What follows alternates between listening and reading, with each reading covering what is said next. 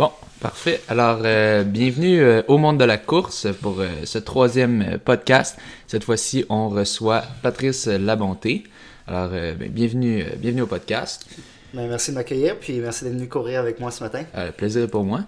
Et c'est ça, là, on revient d'un petit jog, un petit jog matinal, un petit 1h55 pour toi, un petit 90 minutes pour moi. Et on a mangé des bonnes céréales, des pleins de raisins.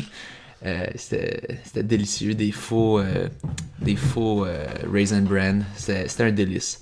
Euh, alors, pour commencer, j'aimerais que tu nous guides un peu, tu, nous, tu expliques à nos auditeurs un peu c'est quoi, ça a été quoi ton, ton parcours, ton, ton parcours, qu'est-ce qui t'a amené à la course tout d'abord? Tu peux juste te tasser un peu pour être comme ça, parler directement. C'est sûr que hum, initialement, quand j'ai euh, j'ai commencé la, la course à pied, l'objectif c'était pas un objectif de performance.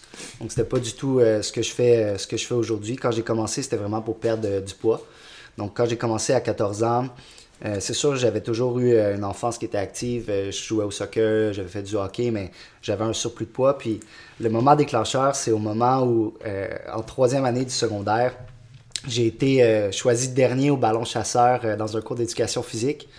Puis à ce moment-là, j'ai décidé de simplement commencer à m'entraîner pour euh, que ça se reproduise. C'était un peu comme le, moment où on, a envie, euh, d'avoir euh, de l'honneur puis de plaire parce qu'on est dans l'adolescence. Puis j'ai commencé à m'entraîner en faisant mes propres programmes d'entraînement, en prenant le, livre dans Forme et en santé qu'on avait dans notre cours d'éducation physique, puis à faire mon programme. Puis j'ai commencé à courir à tous les jours, puis à faire de la musculation trois fois par semaine. Pendant peut-être euh, deux ans où je me suis amélioré tranquillement. Puis euh, on avait un défi santé à l'école à chaque année dans lequel on pouvait euh, voir si on veut de façon obligatoire c'était quoi notre niveau de forme. Puis c'était coté, je finissais toujours à peu près dans les 3 centièmes dans les premières années de mon secondaire.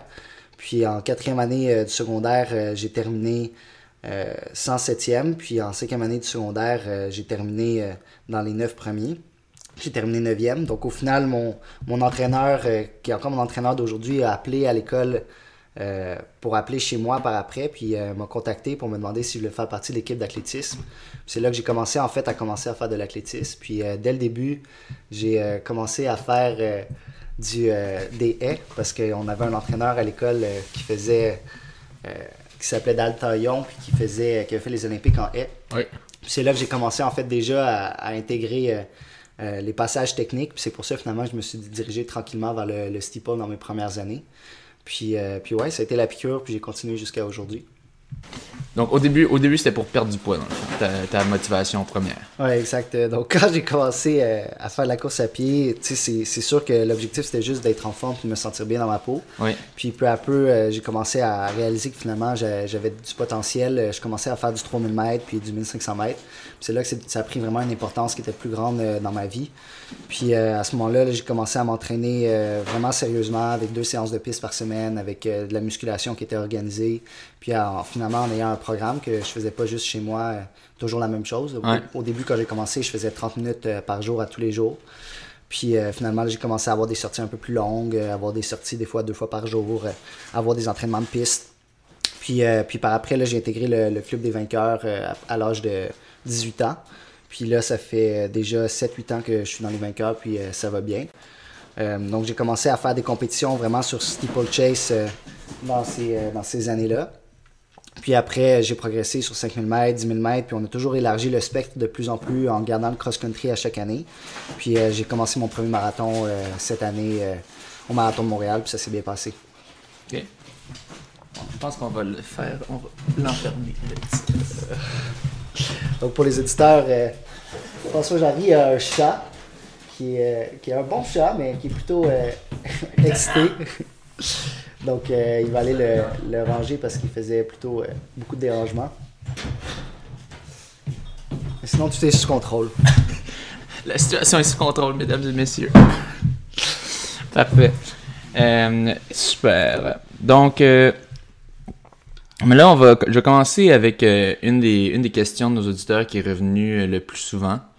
Euh, c'était, c'était, c'était par rapport euh, un peu à comment tu, tu fais pour avoir une profession d'avocat, puis que c'est très, très demandant. Donc, on, on dit, une des questions, ça venait d'Anthony Franchini. Je vais traduire ce qu'il dit, c'est comment est-ce que tu, tu, tu, fais pour avoir une, une job très demandante? Avec puis en même temps d'avoir un très gros niveau de performance. Puis c'est un peu c'est similaire à la question aussi qu'on a de Simon Binette. Comment concilier un emploi chez Davies, qui est ton cabinet d'avocat, avec tes entraînements de course? Ben, en fait, dans ma conception, c'est un peu l'inverse. J'ai de la difficulté à, concevoir comment je pourrais faire autrement que de, de, travailler chez Davis puis courir en même temps. Dans le sens que euh, ça me permet d'avoir un équilibre qui est autant psychologique que physique, puis euh, de finalement garder le cap, euh, peu importe c'est quoi la, la, difficulté de, des dossiers que j'ai ou le stress qui peut m'être imposé. Puis à la fin de mes journées, ça me permet toujours de, de me recentrer, de, de savoir qu'est-ce qui est vraiment important pour moi, de pouvoir avoir de la perspective sur mon travail aussi, de, de réfléchir à mes dossiers, puis d'avoir un moment pour si on veut m'isoler puis pouvoir vraiment penser aux enjeux. Puis pour les auditeurs, dans le fond, c'est peut-être c'est peut-être bien de faire en fait des, précisions sur qu'est-ce que je fais exactement, c'est quoi la nature de mon travail pour, pour comprendre un peu où ça se situe. C'est qu'en fait, je travaille dans un, cabinet en droit, en droit des affaires. Puis je fais de la défense en crime pénal économique. essentiellement, c'est des enjeux qui valent souvent beaucoup, beaucoup d'argent, puis qui, qui mettent en, en, cause la liberté et la sécurité de personnes. Puis au final, euh, des fois, c'est ma propre sécurité aussi dans les enquêtes que je fais qui, peut être euh, mis en danger. Puis tu sais, François, tu, l'as déjà vu quand on était en compétition ensemble à Portland. J'avais dû travailler, je me souviens, une journée jusqu'à 3 h du matin. Ouais, ouais, on est dans l'hôtel. Puis là, ah, c'est quand tu te couches. il faut que je finisse ça. il faut que je la finisse là. Puis c'est rough, là. Exact. Fait il y a souvent des enjeux qui sont extrêmement urgents puis euh, qui peuvent pas attendre. Donc ça fait en sorte que en termes de, responsabilité qu'on a sur les épaules, puis d'enjeux, ça peut être très, très élevé. Mais c'est très lourd, là. Tu toi, tu, traînes ça avec toi. Tout le long, tu dois, te, tu dois focuser sur ta compétition le jour. Puis là, tout de suite tu sais, ah, le soir, je vais devoir travailler jusqu'à minuit, jusqu'à 3 heures du mat sur cette affaire-là. Puis c'est sûr que, tu sais, ma pratique est encore jeune. C'est euh, encore dans ma première année comme avocat. Euh, ça fait trois ans que je travaille euh, dans mon cabinet, mais c'est ma première année où j'ai été assermenté. Puis, tu sais, je pense que c'est un, apprentissage continu. je te dirais que c'est pas parfait encore. Puis, comme tu l'as vu, tu sais, ça peut avoir des enjeux qui sont difficiles à gérer puis à concilier. Mais au final, pour revenir à ce que je disais initialement, c'est que je vois pas autrement comment je pourrais le faire. la course à pied, ça me permet, selon moi, d'être plus performant dans mon travail. Puis euh, mon travail me permet d'être aussi plus performant dans la course à pied parce que ça, ça me donne un équilibre. je pense que si je faisais juste la course à pied ou juste mon travail, ce serait pas pareil. Euh, Mais tu penses, tu penses vraiment que c'est mieux d'avoir. Moi, moi j'ai de la misère avec ça, de dire. Si, si parce que tu, transportes tellement de stress, tu, tu transportes tellement. Psychologiquement, tu es fatigué là, quand tu arrives chez toi le soir ou le. Puis là, tu dois faire un entraînement comme moi, moi dans ma tête, là, comme quand je fais. Moi, je le sentais quand je, mettons, je travaillais au de jour, puis là, j'arrive chez. J'arrive chez. Genre, il est 5 heures, puis là, ah, faut que je fasse un workout, j'avais aucune énergie. Toi, tu trouves. Tu, tu penses que ça serait plus difficile si tu n'avais pas comme de quoi qui t'occupe ou? En même temps tu sais j'ai toujours été vraiment passionné par mon travail je suis passionné par ce que je fais tous les jours puis c'est un facteur de motivation aussi donc euh, tu sais c'est dans ma perspective, ça, me donne, si on veut, la drive que j'ai aussi dans l'athlétisme. Ça, me donne envie de courir, ça me donne envie de, me donner à 100%. Puis toutes les valeurs que j'ai apprises au, fil des années avec l'entraînement, que ce soit la force de caractère, que ce soit la ponctualité, que ce soit euh, l'engagement, tout ça, je peux le réussir à le transposer dans mon travail, puis vice-versa. Ça fait en sorte que, tu sais, je trouve que mon travail nourrit mon athlétisme, mon athlétisme nourrit mon travail, puis dans la, perspective et les valeurs que je développe.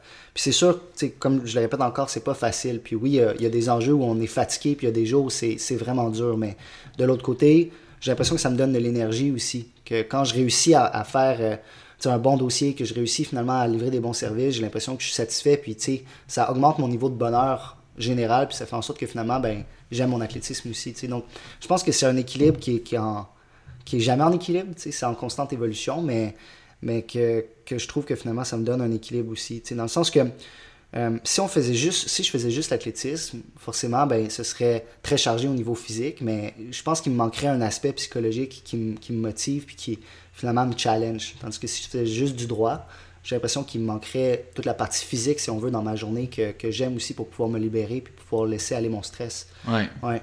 Mais oui, c'est sûr, c'est sûr, ça, je le comprends sur l'aspect comme que la course aide, que, que, la course aide à ton travail parce que ça te permet de faire le vide, comme on jasait de ça, c'est comme, comme de la méditation pour nous. Tu, mm-hmm.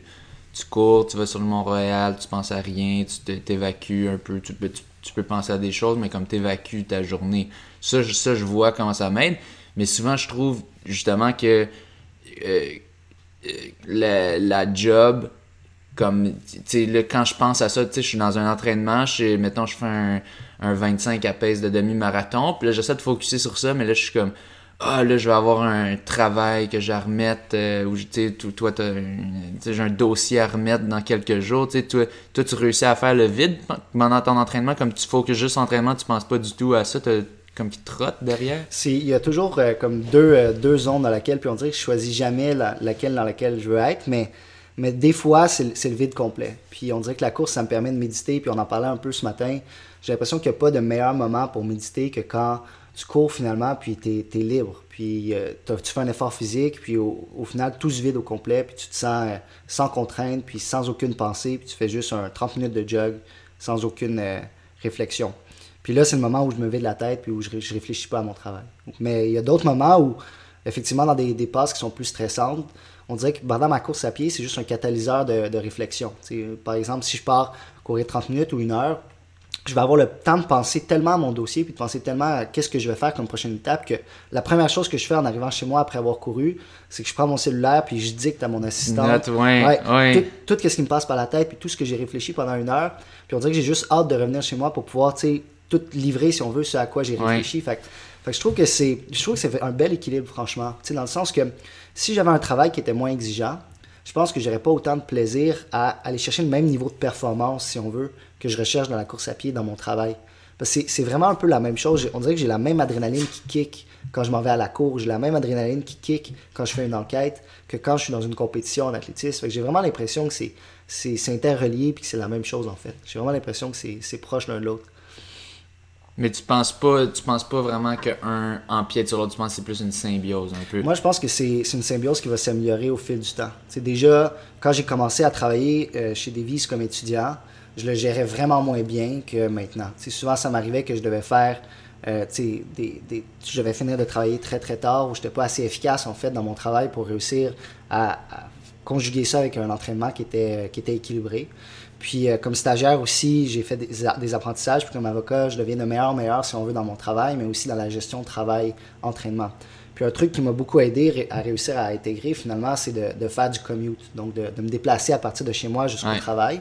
Puis, euh, tu sais, auparavant, j'habitais juste à côté euh, de mon travail. Puis justement, j'y allais à pied. Donc ça me permettait pas... Je me disais que j'allais sauver du temps d'être proche de mon travail, mais finalement, ça me sauvait pas du temps parce que je devais m'entraîner, après ça, je retournais chez moi, là, je prenais ma douche chez moi, je déjeunais chez moi, puis après ça, j'allais au travail. Tandis que maintenant, je fais tout d'un coup. Je, je me lève le matin, puis la première chose que je fais, je m'habille, je quitte directement. Mhm. Puis une fois que j'arrive au travail, après avoir fait ma course pour mon transport, puis en ayant fait des détours pour faire plus de kilométrage, j'arrive, puis je déjeune directement à mon travail en prenant ma douche là-bas. Puis j'ai mes complets qui m'attendent euh, là-bas. Donc, faire le commute, non seulement ça, ça me permet de bien partir la journée puis de me recentrer, mais en même temps, puis ou de finir ma journée à la fin le soir, mais ça me permet aussi, de, de juste sentir qu'il y a un équilibre entre les deux, puis, euh, puis finalement, ça part bien ma journée. Mais c'est clair, c'est clair, si as une, quand tu as un emploi qui est demandant comme ça, il faut, faut que tu trouves des endroits pour aller chercher du temps. Puis, tu peux pas te permettre de, ça, de, courir le matin, le revenir, prendre ta douche, nanana, puis après ça, te rendre. Il faut que tu fusionnes tout ça ensemble, puis là, ça devient efficace, puis c'est le fun, puis en même temps, peut-être ça t'aide à la job, tu sais, là, t'es réveillé quand t'arrives à la job. Moi, je sens pas que j'ai besoin d'un café le matin. Euh, ouais, c'est un café naturel. Exact. OK. Mais c'est, c'est ça, c'est, j'ai l'impression, c'est. De, de, plus en plus, on voit ça. J'ai l'impression que c'est de plus en plus un phénomène, tu sais, le, le run commute, parce que t'as de plus en plus d'athlètes qui veulent se consacrer à leur sport, qui veulent mettre du temps, mais qui savent pas où aller chercher. Puis ça, c'est une façon, euh, c'est une façon d'aller chercher. C'est ça qui est beau aussi avec la course à pied, c'est que selon moi, c'est un des sports les plus simples, dans le sens que non seulement c'est flexible parce qu'on peut le faire n'importe où, mais c'est flexible en termes d'équipement et d'infrastructure aussi. Tu sais, par exemple, quand je pars en voyage pour mon travail, puis je, suis à l'étranger, j'ai pas besoin de trouver une patinoire pour aller faire du patin ou j'ai pas besoin de trouver un cyclodrome. Tu sais, moi, j'ai juste besoin d'avoir ma paire de souliers. que je peux transporter vraiment facilement puis partir n'importe où pour réussir à m'entraîner. Fait que, à moins qu'il y ait des, des, enjeux de sécurité majeurs dans un pays, euh, je peux toujours courir puis il n'y a pas de problème. Puis même là, je peux aller dans un, un gym de l'hôtel puis je peux finalement continuer. Donc, euh, c'est vraiment la, beauté de la course à pied, c'est que c'est probablement un des sports les plus flexibles à pratiquer. Non, c'est ça. Moi, je suis tout à fait d'accord avec toi. Je trouve que c'est ça qui, qui fait le sport beau. C'est simple, puis t'as pas besoin de. Tu sais, t'as besoin de rien. T'as besoin d'une paire de souliers. Puis même là, il y a du monde qui court du pied. Ouais. sais, fait que c'est. Puis ça, ça permet à, la, plus grande, le plus grand bassin de population au monde de pratiquer ce sport-là. Fait comme ça, quand, quand tu dis t'es champion du monde de course, mais c'est. Le Eliud Kipchoge, c'est pas. Euh, c'est un autre c'est un autre accomplissement en soi parce qu'il fait face à toutes les gens qui ont deux jambes. C'est ça, moi je trouve que c'est une des beautés de la course vraiment. Euh, mais euh, oui. Puis c'est ça qui est intéressant aussi, c'est que j'ai été m'entraîner au Kenya l'été dernier pendant un mois et demi. Puis après les Jeux de la francophonie en août 2017. Puis dans le fond, ce qui était intéressant, c'est de voir à quel point les jeunes intègrent déjà naturellement le commute, dans le sens que pour se rendre à l'école ou pour se rendre euh, au, centre-ville, si on veut, du village, entre guillemets, euh, ils vont généralement en courant, puis ça fait en sorte que forcément, ils accumulent un certain millage pendant des années de leur vie, puis après, quand ils commencent sérieusement à faire de l'athlétisme, s'ils en font, ben, ils ont déjà tellement d'expérience, puis ont toujours gardé leur mécanique de course naturelle de leur jeunesse. Mais au final, c'est juste de réaliser que y a dans beaucoup de pays dans le monde où ils font du commute, théoriquement, mais que tu sais c'est pas euh, pas sur ce travail mais c'est quand même la réalité. Mm. puis qu'ici finalement ben faudrait qu'on l'intègre plus dans nos habitudes de vie. Puis aussitôt qu'on l'intègre on se rend compte que c'est tellement naturel puis que c'est tellement agréable de juste combiner son transport avec euh, son mode de déplacement euh, son transport avec son mode d'entraînement puis c'est parfait quoi non sérieusement tu, tu passes de être dans l'auto dans le trafic le matin frustré ou d'être dans le bus frustré parce que t'es pogné parce qu'il y a des problèmes de neige ou quoi à tu sais tu cours, il n'y a aucun. Y a rien qui va te bloquer. Il y, a de quoi. La rue est bloquée, ok, ben, je vais passer par un sentier ou quoi, tu sais. en plus, je pense qu'on est chanceux à Montréal parce que, oui, euh, oui c'est sûr, la, la ville n'est pas parfaite comme n'importe quelle ville, mais je veux dire, la, densité euh, de trafic n'est pas si élevée que ça. On a quand même des beaux espaces verts. On parlait ce matin du Mont-Royal, du parc Frédéric-Bach, du, canal La Chine. Il y, en a, y en a tellement à Montréal qu'on peut finalement toujours réussir à trouver un endroit euh, un peu n'importe où on est, mais mais de pouvoir se déplacer en, en courant, c'est pas un, enjeu qui est, qui est, risqué par rapport au, trafic automobile. Fait je trouve que ça aussi, c'est quelque chose qui est, qui est, vraiment positif avec notre ville. Non, je trouve, je trouve on est tellement, on est tellement chanceux. Comme j'étais allé à New York une couple de fois, puis c'est l'enfer là-bas. À part Central Park, c'est le seul endroit où courir. Mais les intersections, c'est chaotique. Il y a tellement d'autos, puis c'est je, je, détestais ça. Montréal, tu peux t'en tu peux t'en sortir un peu quand tu dois te rendre à un parc ou de quoi, c'est, c'est pas si pire. Euh, puis là, on a le Mont-Royal, ça, qu'on on a couru, on a beau 90 minutes un matin, ça passé comme ça d'un coup. C'est, on, est, on est très gâté, même s'il y a, y a, y son lot de difficultés avec l'hiver quand c'est glacé et tout ça. Euh, mais euh, je suis d'accord avec toi sur ce point-là que on est très chanceux. Puis aussi, peu importe euh, si vous à Montréal, mettons, je pense, je pense dans l'Est, le parc de la Pointe-aux-Trembles, ou c'est plus dans, dans, le Nord, il y a l'accès aussi à la rivière des Prairies, sur le bord de l'eau. Donc, sais vraiment dans toutes les zones de Montréal, j'ai l'impression qu'il y a des parcs qui sont accessibles. Puis, puis c'est pas comme ça dans toutes les villes. Puis on se rend pas compte parfois de, toute la chance qu'on a, mais c'est sûr que la ville s'améliore de plus en plus avec plus de pistes cyclables, puis réduit aussi la vitesse des automobiles dans, la, dans plusieurs des arrondissements. Mais forcément, moi, je suis vraiment heureux euh, d'être dans la ville dans laquelle on est pour pouvoir pratiquer la course à pied. Oui. Non, euh, moi aussi, je peux dire, souvent, souvent on me demande Ah, mais là, c'est pas dur, en Montréal avec l'hiver. Je dis Oui, ça a son lot de difficultés, mais c'est ça que tu compares à. Je ne me déplacerais pas pour rien au monde, ben, à part si on me payait pour courir, peut-être là, je me déplacerais. Mais, euh, tu sais, genre, je, m'en vais à quelque part, j'aime bien, je vois, je, découvre un peu, mais je reviens à Montréal, ah, c'est mon Mont-Royal à moi. C'est, on a nos spots à courir. Puis aussi, il y a une communauté de la course à pied, j'ai l'impression, qui se développe euh, de plus en plus d'année en année.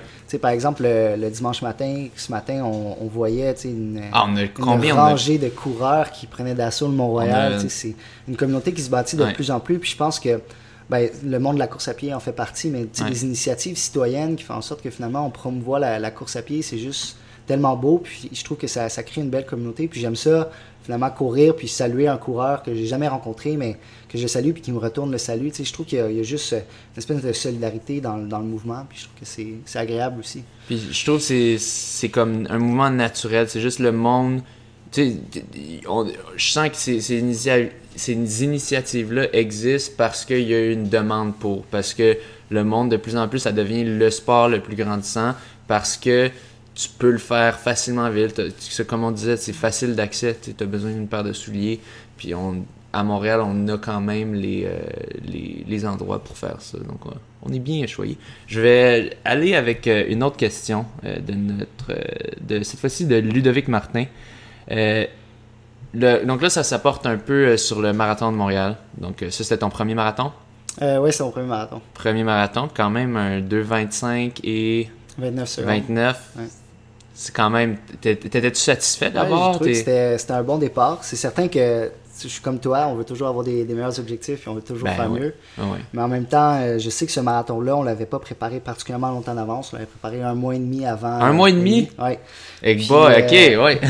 Puis, au final, c'était un test. Dans le sens que Ah ouais. on s'est toujours rendu compte que sur demi-marathon, j'avais un bon potentiel sur des longues distances. Ouais. Puis on voulait voir comment j'allais réagir sur marathon, aller chercher de l'expérience. Mais ça, t'avais fait un- une, une 650 Exact. à New York, tu Ouais. c'est- du potentiel, ça. Je me suis dit, tu pourquoi pas essayer sur marathon? Peut-être que je vais mieux Ouais, réagir que je le pense. Ouais. Mais je pense que le, le, le manque, le léger manque de kilométrage, finalement, avait euh, a quand même, euh, c'est quand même fait ressentir parce qu'à partir de 32-33 km, là, j'ai vraiment frappé un mur, euh, tu sais, vraiment euh, musculaire. là. En tant que tel, au niveau cardio-respiratoire, ça allait numéro un, aucune difficulté.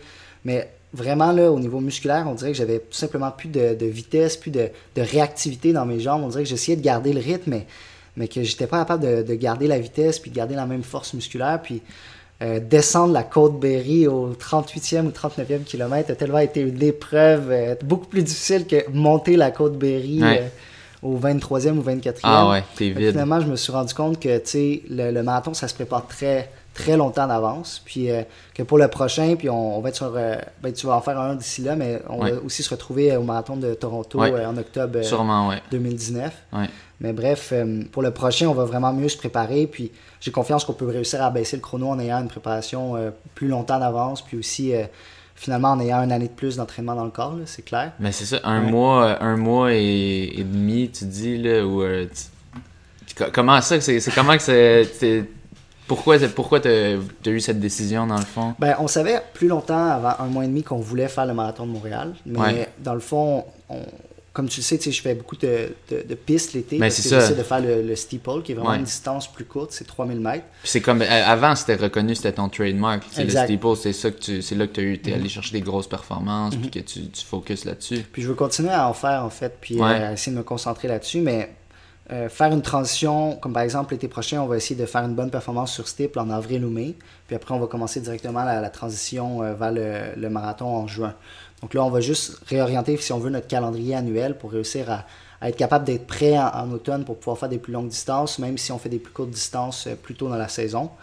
Puis euh, comment on a finalement fait cette transition-là, c'est directement après le marathon de Montréal, cette année, j'ai pris mon congé annuel, plutôt que de le prendre euh, à la fin décembre, début janvier, comme les années précédentes. Fait que finalement, ça nous donne comme deux mois d'avance sur notre calendrier. Mhm. Puis, euh, puis ouais, tu sais, je crois qu'il y a du potentiel à long terme sur le marathon. Il faut, faut simplement se donner le- la patience puis les années de le développer. Euh, c'est sûr que 2,25, je trouve que c'est un temps qui est exceptionnel, puis je suis content de l'avoir fait, Mhm. mais on veut continuer à baisser le chrono. euh. Ben c'est ça, tu sais, C'est on, clair, ouais. on veut toujours faire, Ben oui. on veut toujours faire mieux, puis c'est ça qu'on, ça, on se donne un, un objectif, là on, on atteint un certain temps, puis là c'est d'aller, d'aller chercher plus.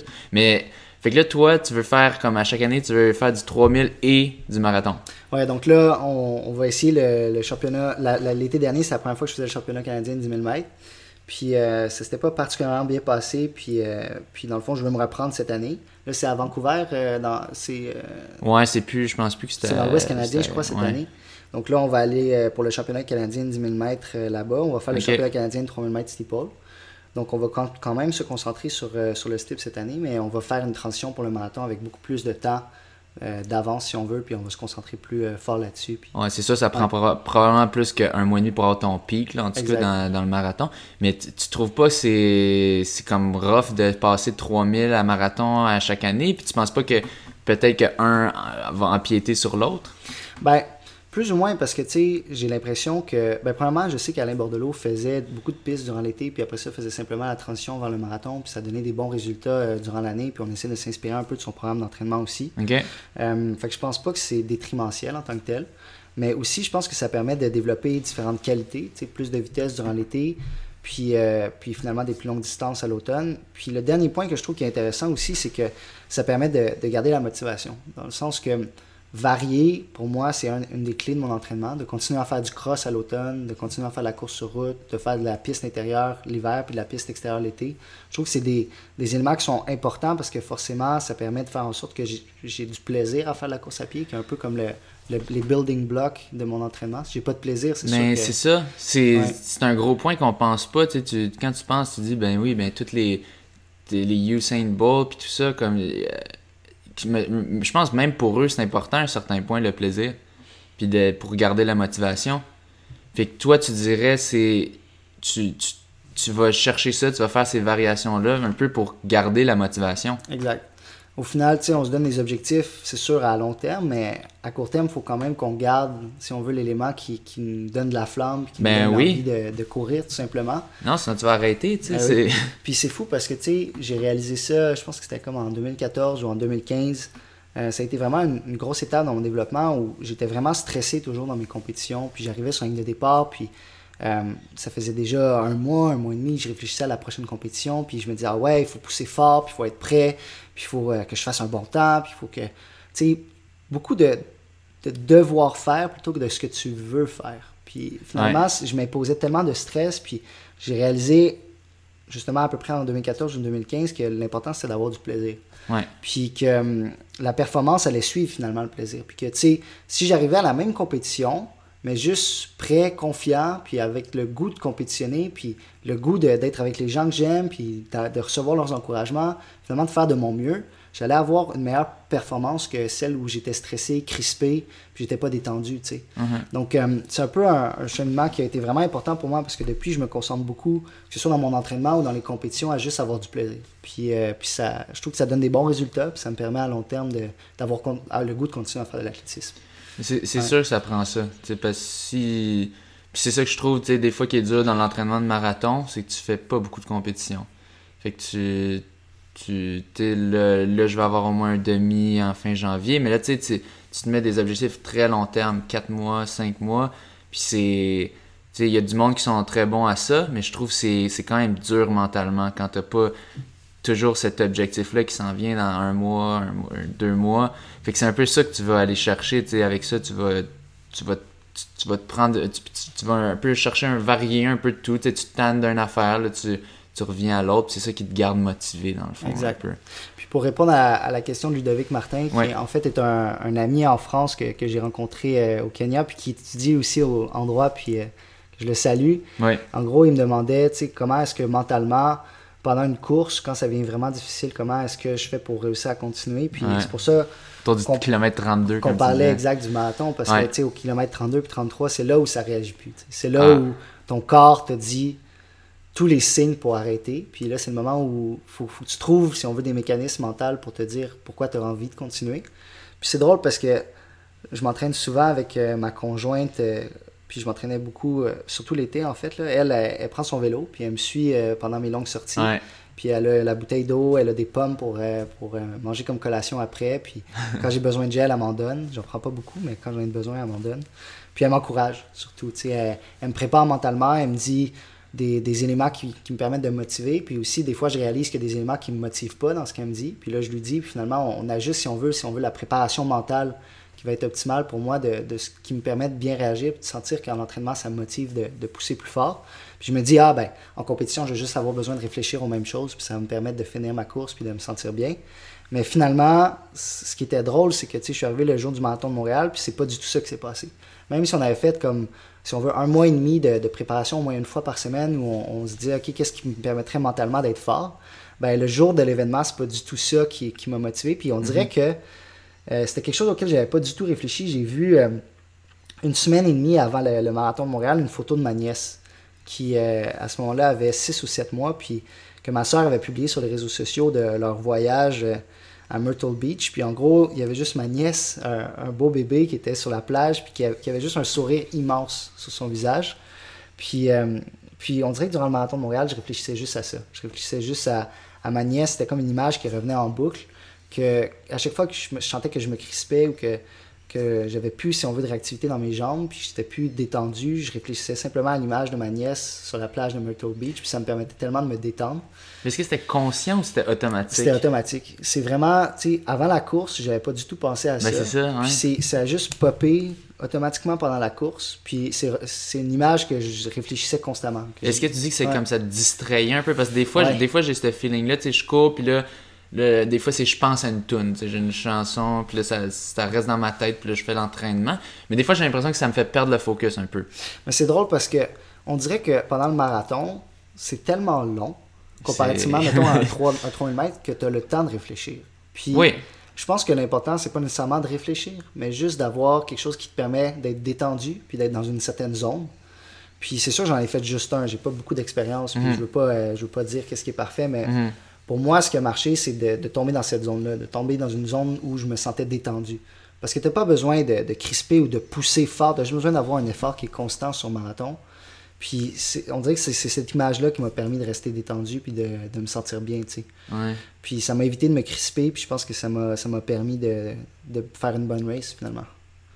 Ouais. Mais ouais, c'est intéressant parce que c'est c'est ça, tu as la différence entre l'entraînement puis la course. Puis dans l'entraînement, tu peux tu peux t'entraîner puis dire si, si, si, si, si, puis te, te, préparer le plus possible, essayer de faire de quoi qui va être quand Mais tu sais, la course, c'est la course. Ouais. Puis tu vas juste devenir meilleur à la course, ben, ben oui, avec l'entraînement, mais tu vas, tu vas devenir meilleur des stratégies en en faisant. C'est clair.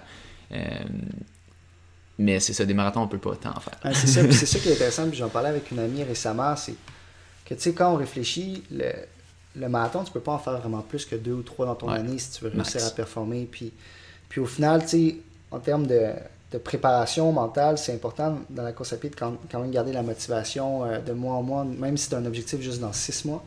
Puis, euh, puis c'est un peu ça, c'est que tu essaies de trouver ce qui va te rapprocher le plus possible de ta, de ta course pour te préparer, mais tu en as juste un pic euh, qui est vraiment excellent dans ton année. Fait finalement, ben, c'est difficile, mais je pense que c'est quelque chose qu'on qu'on doit essayer de développer individuellement puis trouver c'est quoi nos, nos, propres trucs de ceux qui fonctionnent. Puis moi, on dirait que c'est ça qui a fonctionné. je vais, de juste avoir une image de, de... quelque chose de positif, tu sais.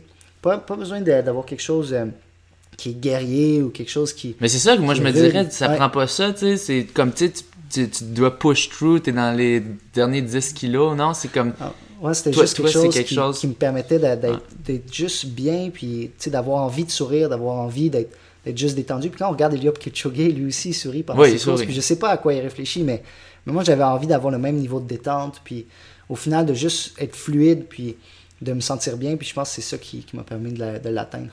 C'est intéressant parce que ça ressemble un peu à une stratégie que Mélanie Miram m'avait dit aussi, qu'elle elle disait dans ses 10, dernières, 10 derniers kilomètres, euh, pour chaque kilomètre, elle pensait à une personne une personne dans ses, euh, dans ses proches ou dans ses compagnons d'entraînement ou coach. Euh, chaque kilomètre, ok, telle personne, telle personne.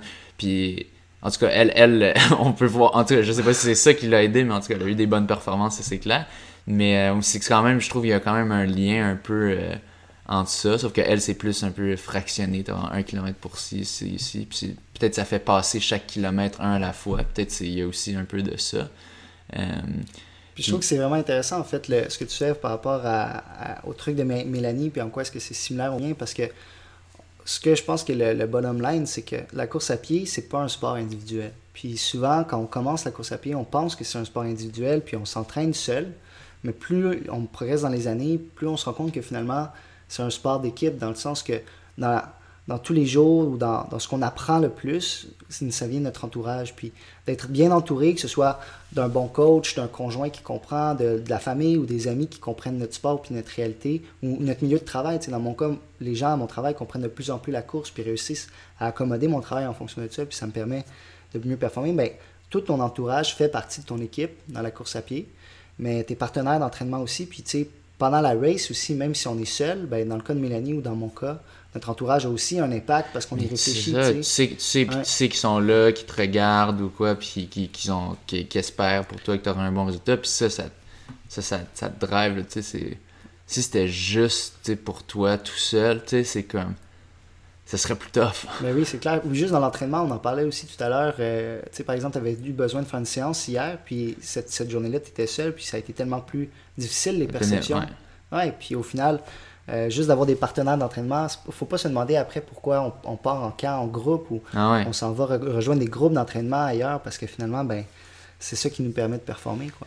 Mais c'est ça, c'est intéressant parce que ça m'a fait réfléchir, comme dans le dernier podcast avec euh, Olivier Robert-Argent, un moment donné, j'avais dit, ben tu sais, moi, la, la seule raison que je sors pour faire un workout, un entraînement qui est, qui est dur, tu sais, je, je vais pas parce que j'ai envie, j'y vais parce que je veux atteindre mon objectif.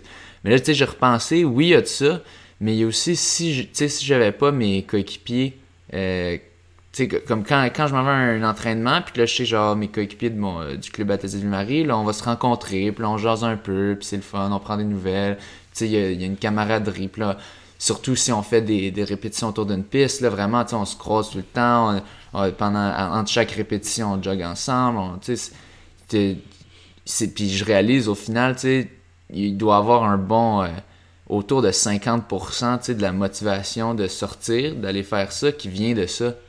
Pour moi, en tout cas, je trouve que c'est ça. Ouais, je suis d'accord. Puis même à long terme, en fait, par exemple, quand tu dis. euh, ta ça, ta ouais. réflexion initiale, c'était. euh, souvent, je pars pas nécessairement m'entraîner parce que j'ai envie, mais parce que je veux performer puis atteindre mes objectifs. Mais même là, Ouais. pourquoi est-ce qu'on veut atteindre nos objectifs? J'ai souvent Ouais. réfléchi sur l'enjeu. J'ai réalisé que je veux atteindre mes objectifs parce que je pense aussi à qu'est-ce que les gens en, en réfléchissent. Je veux essayer Oui. de, de marquer mon nom, ou je veux essayer Oui. de, de laisser une trace d'un record, ou Oui. je veux essayer finalement d'être le meilleur dans quelque chose. C'est ça, pourquoi l'objectif, c'est ça qu'on demande. Ouais. Finalement, l'objectif en tant que tel, oui, c'est pas intrinsèque. Je veux juste atteindre l'objectif pour atteindre l'objectif. Je, veux- je Ouais. veux atteindre l'objectif pour quelque chose d'autre. C'est parti à ça et la reconnaissance sociale aussi du fait d'avoir atteint l'objectif. Donc au final, je pense que même, même dans ton cas, dans ta réflexion initiale, il y avait une partie sociale Ah qui était sous-jacente. Puis, puis c'est juste tellement un élément que je réalise de plus en plus. Puis maintenant, j'essaye, c'est sûr, mes, mes entraînements de piste, je vois mes, mes coéquipiers. Ça fait au moins deux, fois, deux entraînements par semaine, mais j'essaye aussi le samedi, puis le dimanche, d'essayer d'aller courir avec mes coéquipiers ou d'aller courir, par exemple, avec toi ce matin. Mhm. C'était la deuxième fois qu'on allait courir ensemble. Euh, ou par exemple, j'essaie aussi euh, le lundi ou le mercredi, quand j'ai des plus easy jogs, de, de rencontrer quelqu'un sur mon chemin pour courir avec, puis finalement briser l'isolement. Puis je pense que ça, ça m'aide beaucoup à, à apprécier de plus en plus mon sport. Mais ouais, je trouve ça très intéressant ce que tu disais. Tu disais quand on parlait du, d'avoir un objectif de temps, tu sais, c'est pas le temps pour le temps. Oui, tu sais, il y a le, le temps pour le dépassement de soi, mais aussi le temps pour la reconnaissance sociale. Puis tu sais, c'est, c'est pas noble à dire. tu sais, C'est, comme, c'est comme, c'est quoi, tu veux te faire, euh, tu veux être, euh, le, le monde te voit de haut, de, tu sais, c'est, mais tu sais, c'est- je pense que c'est ça. Au final, on est des humains, puis on est des êtres sociaux. Tu sais, puis je sais pas c'est quoi le pourcentage qui est, en tout cas, en, moi, puis en la majorité des gens, qui est de, de vouloir dépasser nos temps, dépassement de soi. Je sais pas c'est quoi le pourcentage là-dedans, que c'est ça versus que c'est que tu veux, tu t'as envie de faire un, record ou de faire un, ou juste d'être reconnu dans ton milieu comme étant la personne, euh, qui, qui le, le, malade de la course, c'est intéressant, mais c'est ça, ça la motivation. Au final, t'as ça, puis t'as de, de voir tes coéquipiers. C'est intéressant parce que tu on n'y pense pas, là, tu on, fait notre affaire. Je cours parce que je suis un coureur. Mais là, tu sais, Ouais, mais il y a, d'autres raisons. Pourquoi est-ce que tu penses que tu es un coureur? Mais parce que ça va me donner ça. C'est quand je suis un coureur, ben j'ai cette reconnaissance sociale, j'ai j'ai mon groupe d'amis. euh, je sens, je sens que je me dépasse, mais c'est- tu sais, on n'y on y pense jamais, on fait juste le faire. Je me- je m'en vais courir, pourquoi tu vas courir? Ben, c'est dans mon plan. Puis, c'est- C'est vrai, il y a un certain. C'est drôle parce que j'ai un ami, euh, Guillaume Dupire, avec qui je m'entraîne beaucoup, qui, euh, qui, euh, qui m'a apporté un, un point intéressant que, par exemple, notre entraîneur, il faut savoir lui faire confiance aussi. Ouais, Que, tu sais, euh, souvent, on, on lit beaucoup sur Internet, puis on essaie de comprendre nous-mêmes c'est quoi notre entraînement, puis on pose beaucoup de questions. Mais il y a un certain point où il faut juste faire confiance, puis go with the flow. tu sais. Puis ce qu'il dit, c'est moi, on me dit de carreler, fait que je carrelle. Tu par exemple, lui on, lui, on lui dit de, poser des carrelages, donc euh, il va juste poser des carrelages, il va pas poser de questions. Mais c'est la même chose avec l'entraînement. Des fois, ton entraîneur te dit juste de faire quelque chose, il faut le faire, puis je pense que c'est comme ça qu'on s'améliore, mais même s'il faut quand même poser des questions. Mais bref, il faut avoir confiance en son entraîneur. Mais par rapport à, ce que tu soulevais, le, point le plus important, je trouve, par rapport à la course, c'est que souvent, par exemple, la critique que tu as soulevée, c'est que il y a des personnes qui pourraient dire que c'est tellement égocentrique ou que c'est juste pour, euh, si on veut, pour bien paraître que qu'on voudrait gagner des médailles ou gagner des courses, mais non, dans le sens que je pense que la course ou le sport en général, ça fait partie de la culture. Il n'y a, pas beaucoup de, beaucoup de personnes qui considèrent la culture comme étant quelque chose de séparé du sport. Mais je pense que le sport fait partie de la culture. Puis c'est pour ça que dans les grands événements sportifs, souvent, il y a des volets culturels. Ah oui. Comme par exemple dans les Jeux de la, francophonie, il y a des grands, grands volets culturels euh, aux, grands euh, championnats sportifs. Puis au final, pourquoi le sport s'inscrit dans la culture? C'est parce que ça fait partie de notre humanité qui est sociale. Puis, puis ça revient à ton point, c'est de dire que ben, le sport, c'est un vecteur de cohésion sociale. Tu sais, qui se sent plus connecté qu'en jouant avec des personnes qu'il n'a jamais rencontrées au soccer? Ou qui se sent plus connecté que de regarder un athlète olympique à la télévision qui porte le drapeau de son pays, mais que tu n'as jamais rencontré, mais juste parce qu'il porte le drapeau de ton pays, tu veux l'encourager, puis être mhm. derrière lui, puis il t'inspire. Mais au final, c'est ça le sport, je crois. C'est que ça dépasse les frontières, ça dépasse qui on est individuellement, puis ça, inspire, puis ça, fait partie de notre culture. Puis c'est un peu pour ça, je pense que c'est pas égocentrique, c'est pas individuel de, individualiste de, vouloir euh, gagner des médailles ou juste de vouloir être bon. Je pense que ça fait partie de la, culture, ça fait partie de ton identité sociale, ça fait partie d'où tu t'inscris dans la société. Puis c'est pas juste une question de gagner, c'est aussi une question de, sentir que tu es un coureur puis que finalement c'est ton empreinte culturelle, si on veut. Mais à un certain niveau, je trouve que quand même un. Je trouve que c'est quand même un, sport assez. C'est quand même un sport individuel. Tu cours, si tu veux gagner la course, mettons, tu veux finir premier de ta catégorie d'âge, tu veux ta médaille. Je trouve quand même qu'il y a un certain niveau d'égocentrisme dans la course que tu, tu l'as moins dans d'autres sports, par contre, je trouve. Puis c'est un peu ça la critique, c'est pour faire l'avocat du diable, un peu. Euh, mm-hmm. puis des, fois, j'ai l'impression qu'il y a du monde que, ils font ça, juste pour. Euh, euh, euh, moi j'ai fait j'ai gagné telle course puis telle course. tu commences une discussion avec une personne, puis elle fait juste te parler de ses PB puis de ses dernières courses, puis t'es mhm. comme OK, très intéressant. bye bye. Mais, euh, mais, mais c'est sûr, je pense pas que ça reflète la majorité des coureurs. Mais c'est juste des fois, c'est un peu ça qui donne une mauvaise réputation au sport. Quand tu dis, bon, le, marathonnier qui va te jaser de quel marathon il va faire. puis là, t'es es, comme, il, peut, il peut, pas rien faire d'autre. Mais. de l'autre côté, je pense que on pourrait très bien parler aussi à un artiste, un peintre, puis qui, qui parlerait simplement de ses propres peintures, puis qui voudrait pas ben c'est ça, tu peux le retrouver partout, c'est vrai. je pense que, tu sais, c'est vrai que c'est vrai qu'il y a des personnes qui peuvent avoir cette perspective-là, mais de l'autre côté, je pense que ça crée quand même une communauté. La, première fois que je rencontre un coureur, que je rencontre quelqu'un que je me rends compte qui est un coureur, je suis tellement content finalement de parler avec lui. Puis, on dirait qu'on a déjà un lien d'attachement qui est tellement plus fort qu'avec ah n'importe qui d'autre que je rencontre parce que je sais qu'on a un bagage commun. Puis, euh, L'autre élément aussi que je trouve, c'est sûr que là, on vit dans un contexte où les réseaux sociaux deviennent de plus en plus forts, puis il y a des réseaux qui sont dédiés spécifiquement au sport d'endurance comme Strava, où on peut mettre euh, la natation, la course, euh, le vélo, le ski de fond, puis finalement, on, peut réussir à, partager euh, beaucoup de statistiques puis de données sur nos entraînements. Mais je pense que ça, ça enlève rien quand même à l'aspect culturel, que ça donne un contact tellement humain avec euh, les individus. Puis quand on, prend le temps de courir avec des gens, puis on prend le temps de l'apprécier, ça change complètement notre perspective sur la course. Puis je suis content vraiment d'avoir fait cette, d'avoir franchi cette étape-là, si on veut, puis cette réflexion-là cette année, alors que dans toutes mes autres années précédentes, j'avais pas euh, la même perspective. C'est-à-dire. Ben, tu sais, je, courais toujours seul auparavant. J'ai juste commencé cet automne, finalement, à courir avec, euh, avec beaucoup d'autres personnes, souvent dans, dans, la semaine, puis je trouve que ça me fait beaucoup de bien. Ben, moi, je trouve ça tellement rough, là, quand courir tout seul. Tu sais, quand, mettons, le monde part en vacances, puis il reste quasiment plus personne. Là, moi, j'étais mhm. chanceux, ces vacances j'avais Olivier avec qui courait, parce que lui aussi, il partait pas en vacances nulle part. Mais tu sais, dans le temps que je, je courais tout avec du monde de McGill, puis t'avais tout le monde qui, dans les vacances, retournait voir leur famille. Puis là, c'était comme. Tu vas faire tout ça. Le mois de passé, j'étais habitué. J'étais dans une équipe, euh, j'étais dans l'équipe universitaire, tu fais tous tes entraînements ensemble. Souvent, tu t'arranges les easy runs, tu, vas les courir ensemble. Puis là, bang, là, tu, tu fais tout tout seul. Je trouve que c'est Tellement différent. ça peut aider, tu sais, une fois par semaine, deux fois par semaine, tu sais, d'avoir une run plus méditative, tu jases pas trop puis tu penses, mais tu sais, même, même ça, je vais le chercher quand je cours avec du monde, je trouve, peut-être parce que je cours tout le temps, euh, je m'arrange tout le temps à courir avec quelqu'un, tu sais, un, un moment, au début tu jases, tu jases, tu jases, puis là, vers la fin de la run, c'est toujours là comme, souvent t'es t'es juste, t'es dans ta tête, puis là, ah, je suis déjà rendu en bas de la montagne, ok, bon, hein. mais... euh, ouais sérieusement moi aussi euh, ben, moi moi j'ai moins connu je pense cette phase là de, de tout seul. Moi moi j'ai juste connu ça. Fait que c'est pour ça que je me posais des questions un peu là-dessus. C'est comme tu trouverais pas ça rough un peu Mais c'est sûr que le- mon parcours euh, sportif a été un peu particulier parce que, par exemple, j'ai jamais fait partie du programme sport-études. c'est au- ça t'as pas couru universitaire rien Non, exact. Ni au cégep. Ah Euh, ouais? sais, par exemple, euh, j'étais au cégep de Bois-de-Boulogne, puis à l'époque, euh, il n'y avait pas d'équipe de cross-country. Qu'on a parti une équipe de co- cross-country, puis on était deux. Euh, par exemple, à l'université, à l'Université de Montréal, quand j'ai commencé, l'équipe des carabins en athlétisme n'existait pas encore. Puis finalement, c'est juste à ma troisième année de baccalauréat en droit que l'équipe a été créée. Ouais. Finalement, puis même là, j'ai pas intégré l'équipe euh, à cette troisième année-là. Donc là, si on veut, je, je veux dire, dans mon parcours universitaire, j'ai jamais fait partie d'une équipe universitaire ou une équipe scolaire. Ouais. Puis ça a fait en sorte que forcément, ben, mon développement a été un peu plus particulier parce que je suis toujours resté dans le volet civil. Puis les, tous les entraînements qui étaient à l'extérieur de la piste, je les faisais seul parce que j'étais pas en colocation, par exemple, avec des coureurs Mhm. ou autres.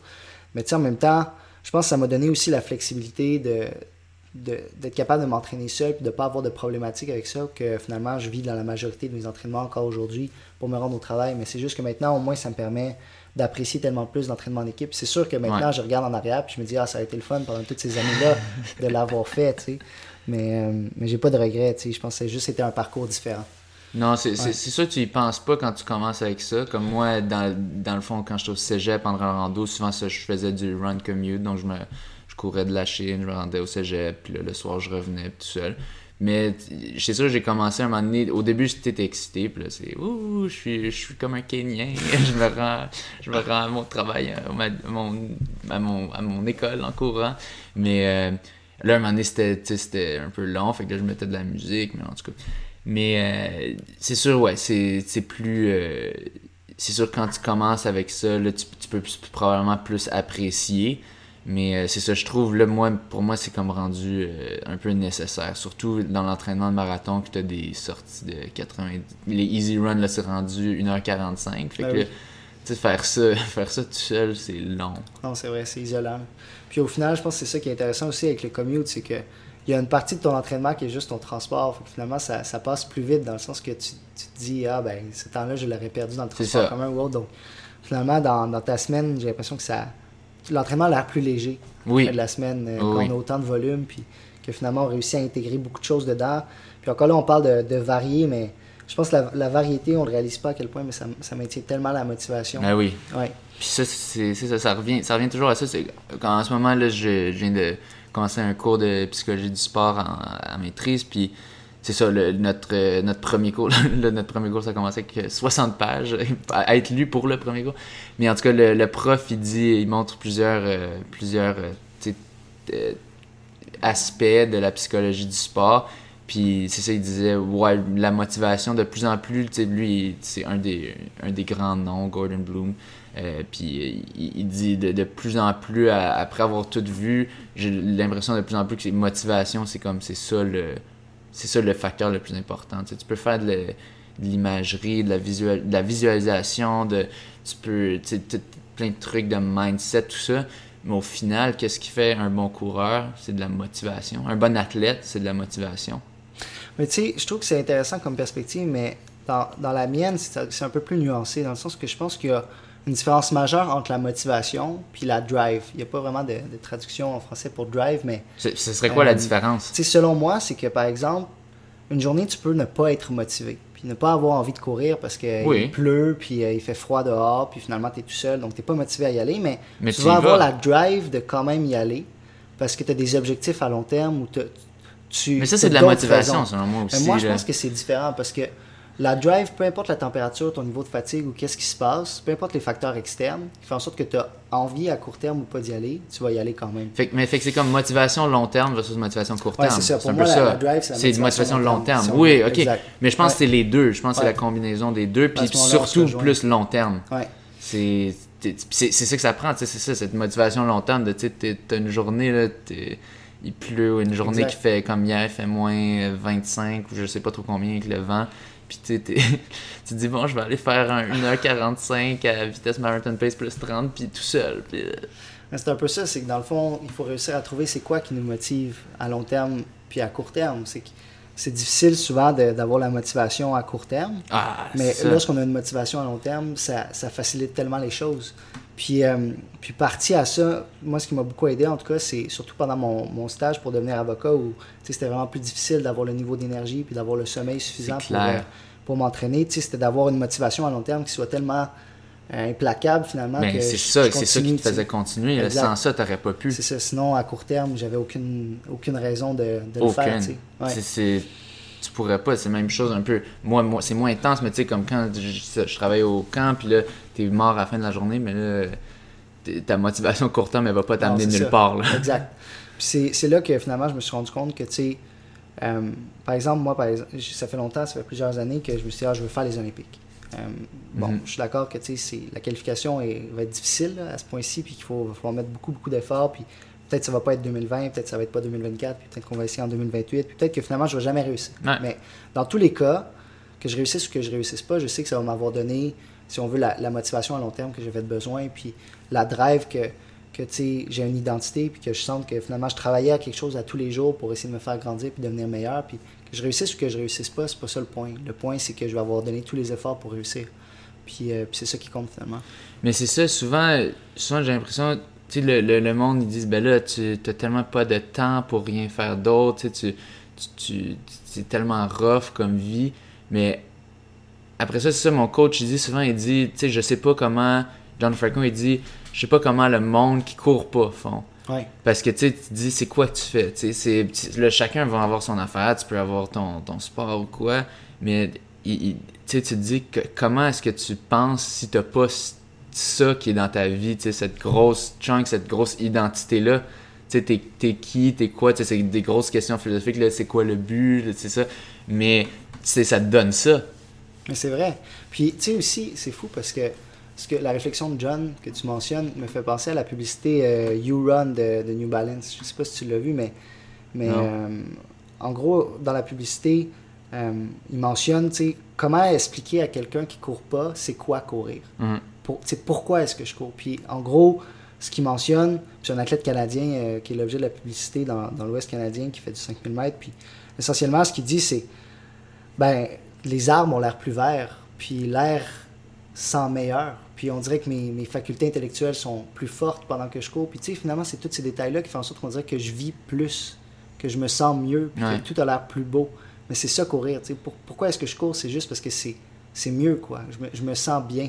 Puis, euh, puis tu sais, au final, oui, il y a une identité à long terme, puis il y a tout ça, mais aussi le, le fait que ça crée tellement de, d'endorphines, puis ça nous fait juste se sentir bien dans notre corps, puis dans notre peau, puis dans notre environnement je trouve que c'est une grosse partie aussi de la course à pied que, que j'aimerais tellement réussir à, transmettre aux personnes qui courent pas. Puis, puis je m'imagine pas non plus euh, ne pas courir comme Mais c'est ça, qu'est-ce que je ferais? Oui, exact. Tu sais, souvent, souvent, tu as le questionnement, là, tu fais un entraînement, puis c'est l'enfer, puis tu souffres, tu es comme, pourquoi est-ce que je fais ça? mais là, après ça, tu te dis, ouais, mais qu'est-ce que je ferais sinon? Exact. Non, c'est vrai. Puis, euh, tu sais, c'est drôle, des fois, je me dis, ah, ben, si j'avais essayé tel autre sport, si par exemple j'avais essayé le, ski de fond ou, euh, euh, ou je sais pas moi, le, patinage de vitesse longue piste. Parce que la course, forcément, c'est un sport qui est extrêmement difficile à, à se qualifier pour les Olympiques ou à faire euh, ben des très bonnes performances parce que c'est le sport le plus démocratique dans le sens que ça coûte pas cher, tous les pays, tous les pays peuvent courir. peu importe les conditions extérieures. Puis finalement, c'est un sport avec une densité de recrutement qui est extrêmement élevée parce que c'est plus facile de recruter le talent. Fait pourquoi est-ce que j'aurais pas pu prendre un, sport où il y avait une densité d'athlètes qui était moins élevée ou euh, essayer autre chose pour voir si j'aurais pu performer ailleurs. Mais pour moi, c'est tellement simple la course à pied que ça en est beau, puis, que, puis c'est ça qui est le fun en fait. Puis je voudrais pas avoir un autre sport, euh, peu importe euh, si j'avais plus de chance dans un autre sport ou pas, d'avoir la reconnaissance ou la crédibilité. Le, le, but, c'est juste d'être dans un sport que tu aimes, puis au final, ben, c'est la course à pied. Mais c'est ça, mais j'ai l'impression que c'est important d'avoir un sport que tu sens que tu es quand même bon que tu sens que tu es en contrôle, que c'est ton affaire. Parce, comme par exemple, moi, j'ai joué euh, de 5 ans à 18 ans au soccer. Tu sais, j'aimais, j'aimais jouer au soccer quand j'étais entre amis, tu sais, on avait du fun, puis parce que aussi j'étais quand même bon parmi mes, amis. Mais quand je jouais Ligue Maison, le niveau ultra bas, euh, mais j'étais comme, le problème c'est que j'étais né en 93, décembre 93, fait que j'étais comme le plus jeune, il pouvait juste avoir une personne deux semaines plus jeune que moi, puis c'est comme trois ans de différence, fait c'était, un peu rough ça, mais aussi que j'étais poche. Puis, tu sais, je, je pouvais pas avoir de, de plaisir. Euh, même si, tu sais, j'étais pas tant, j'étais pas tant compétitif euh, à cette époque-là. Tu sais, moi, je jouais pour le plaisir, mais t'avais comme une pression des autres. Puis, c'est ça, je sentais que j'étais poche, tu. Puis là, quand enfin j'ai trouvé de quoi que j'étais, tu sais, au, au- puis au début, j'étais pas incroyable, j'étais juste comme correct, tu sais, j'étais, tu sens que t'es un peu, t'es un poisson, enfin t'es dans l'eau, tu sais. J'ai l'impression que c'est ça un peu, euh, c'est ça que ça m'a apporté la course, puis j'ai l'impression que c'est, c'est ça que ça apporte à beaucoup de gens. Mais c'est bien aussi la course parce que souvent, vu que c'est c'est un sport où forcément tu sais, le, le résultat vient de, de ce que toi tu mets dans ton entraînement, c'est très réel. Au final, tu. euh, you get euh, what you do. c'est finalement, quand tu cours, tu vas tu vas t'entraîner fort puis tu vas avoir un résultat. Puis peu importe c'est quoi ton niveau initial, tu vas réussir à t'améliorer. C'est ça que je trouve qui est intéressant aussi, c'est que c'est très réel, ça donne euh, un, un peu un aspect objectif à ce qu'on fait dans la vie de tous les jours. Mhm. Tu peux réussir à le mesurer, c'est c'est basé sur des temps, fait que tu vois ta Tu progression. vois le progrès Tandis que directement. par exemple, euh, au soccer, au tennis, c'est plus difficile de réussir à mesurer le progrès qu'avec des temps. Puis euh, c'est ça que je trouve qui est, qui est bien aussi avec la course à pied. Puis on a parlé plus tôt aujourd'hui à savoir euh, si par exemple on était content quand quelqu'un d'autre réussissait à bien performer. Puis souvent on, est, on pense souvent à nos, nos propres résultats, mais pour moi, je vais être aussi content de finir deuxième puis d'être content pour la personne qui a fini premier que si moi j'avais fini premier, si je sais que j'ai donné mon 100%, tu sais. Si, euh, si j'ai donné tout ce que j'avais, je ne vais pas être déçu parce que j'ai donné tout ce que j'avais à l'entraînement, tout ce que j'avais en compétition, puis finalement, ben, je suis juste pas rendu là.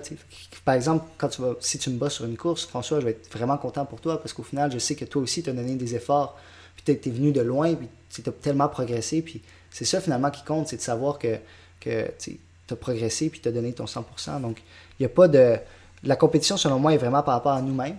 C'est important, oui, euh, de réussir à sentir que, que tu es bon, mais je pense que c'est vraiment par rapport à nous-mêmes dans la course à pied. Mais c'est ça qui est le Ouais. fun dans la course à pied parce que tu le, le soccer, t'es- ou n'importe quel sport d'équipe, t'es con- constamment en comparaison avec d'autres. Ouais. Fait que, tu sais, il va toujours avoir un push, tu sais, dans le gang. C'est sûr, là, c'est moins dur si tu joues, tu sais, vraiment, tu sais, même pas avec des points, puis tu joues pour- juste pour le fun avec des amis, ou tu tu, tu comptes des moins, mais comme tu tu t'en fous, là, c'est juste pour le plaisir.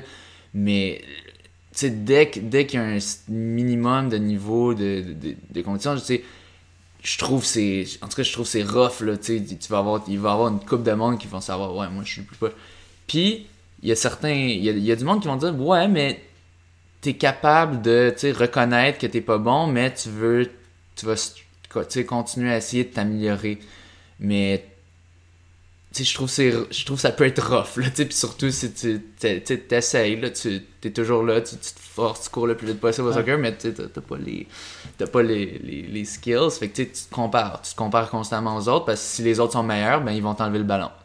Puis ils vont scorer dans ton but puis ils vont arriver av- avant toi à balle. Tandis que ça la course c'est ça qui est le fun tu, tu cours tu fais un temps puis après ça tu ça dépend juste de toi ça dépend pas de si les autres sont meilleurs ou pas de battre ce temps-là. C'est sûr pour le placement, là, oui, là, ça change de quoi, mais en termes de temps, que beaucoup de monde, la majorité des gens, ils vont juste regarder le temps. Je me, ah, j'ai amélioré mon record personnel. C'est juste ça que tu regardes pour voir ton, ton amélioration puis ton, ton, le- ton- comment t'es bon dans ce que tu fais. Ouais, puis c'est ça, au final, tu c'est intéressant parce que la course à pied, comme dans tous les sports, je pense qu'on n'est pas égaux.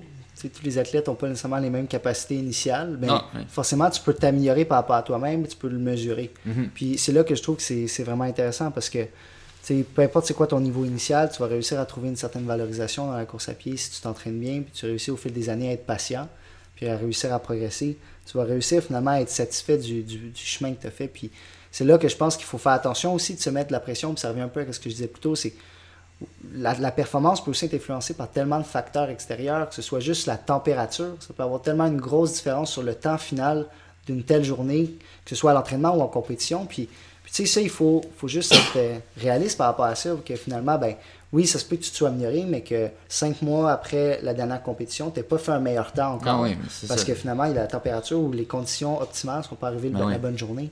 Fait que dans la course à pied, tu sais, oui, on, on réussit à s'améliorer puis à pouvoir le mesurer, mais aussi, il faut être vraiment patient parce que forcément, les, les conditions ne sont pas toujours parfaites, puis il faut comprendre qu'il y a des facteurs qui sont extérieurs aussi. Mais ça, c'était c'est intéressant, le, le thème de la patience, parce que c'est... Plus tu progresses, plus ça devient dur de progresser. Mhm. Puis, tu sais, de, de plus en plus, là, tu sais, ah, tu sais, en tout cas, moi, je le vois de mon côté, là, de plus en plus, là, tu sais, je vais... Avant, tu sais, je faisais un record personnel sur demi-marathon, tu sais, je faisais deux minutes plus vite, ou trois minutes plus vite, ou cinq minutes plus vite, puis tu sais, c'était le fun. Là, tu sais, je vais chercher 20 secondes à chaque année. Puis Là, c'est, est-ce que l'année prochaine, est-ce que je vais être capable même de chercher un, un 10 secondes, tu sais, Ouais. puis c'est... Mais de l'autre côté, j'ai l'impression aussi, euh, au fil des ans, puis c'est tout à fait vrai ce que tu dis, là, j'ai l'impression qu'au début, on s'améliore tellement, puis Ouais. pour un certain temps, on atteint plus un plateau, mais j'ai l'impression qu'encore là, les plateaux sont comme. euh, c'est des marches, si on veut. C'est un peu comme des marches d'escalier. On n'est plus vraiment dans. À passer un certain point de, performance, on n'est plus nécessairement euh, à progresser à une seconde à la fois à chaque compétition. On, va, mettons, faire un bond de, de 4 secondes sur 1500 mètres d'un coup. Je pense, mettons, à Charles Fulbert Timuto qui était parti de, de 3,38 ou de 3,39 à 3,34 euh, d'un coup sur 1500 mètres. Puis moi aussi, j'ai l'impression que c'est comme ça. C'est que des fois, tu juste pas les bonnes conditions ou le bon niveau de repos pendant une certaine période. Puis là, d'un coup, un an plus tard, bang, tu vas faire un gros record sur 3000 mètres de 10 secondes ou tu vas faire un gros record sur demi-marathon de 1 minute 20. Puis finalement, ben, j'ai l'impression que la progression est souvent par plateau. Puis c'est pour ça qu'il faut être vraiment patient parce que souvent, tu vas avoir l'impression pendant une certaine période, pendant plusieurs mois, que tu vas atteindre un plateau puis que ça bougera pas. Puis tu vas être aussi bon, sinon avoir régressé. Puis là, d'un coup, tu vas réussir à faire une amélioration qui va être substantielle. Fait que la course à pied, c'est. Oui, ça, tu reçois le résultat dans lequel tu travailles, mais de l'autre côté, euh, la patience, c'est quelque chose qu'il faut vraiment travailler en tant qu'athlète. Parce qu'au début, on veut beaucoup, beaucoup s'améliorer, mais finalement, il y a un certain point où il faut réussir à attendre aussi les résultats. Mais tu penses, donc tu penses que ces bons-là, c'est entièrement lié aux conditions, surtout? Ben, pas juste aux conditions, mais ben, oui, aux conditions, aux conditions extérieures, Oui. à, à tes conditions de repos, euh, au moment où tu piques dans l'année. Euh, par exemple, euh, ouais, juste, juste euh, un ensemble de conditions. Donc, donc ouais. il y a le- le- la température, tout ça, mais tu dis aussi quand même que le corps fait des bons un peu. Ouais. Le corps a des pics, puis là, c'est d'avoir le pic en même temps que la compétition. Ouais, par exemple, mettons, si je te donne, euh, par exemple, ok, si tu fais une compétition, ton, le dernier marathon que tu as fait, tu le, tu le fais à une température de 3 à 8 degrés Celsius, qui est une température comme optimale pour un marathon parce que ton corps est pas, ne surchauffe pas autant que s'il faisait 36 degrés Celsius. Mhm. Ben, dans ces conditions-là, tu vas peut-être faire un super bon temps de marathon une journée. Puis là, tu vas réussir à battre ton record personnel par 4 minutes. Puis après, dans les deux années d'après, le même coureur ne va pas réussir à améliorer son temps de marathon parce que les conditions sont toujours normales. Dans tous les autres marathons qu'il va avoir fait, il n'y a jamais des conditions hyper optimales. Même s'il continue à s'améliorer physiquement, personnellement, il a tellement réussi à faire un gros record personnel à cause des conditions extérieures de température qu'il ne réussira pas à faire de record sur papier pendant la période de deux ans qui suit. Là, d'un coup, il va faire un record personnel deux ans plus tard de- d'un 3 minutes. Parce Hmm. que là, il, a- il est retombé avec les mêmes conditions optimales que celles qu'il avait fait, mais de- avec son nouveau niveau de forme. Ouais.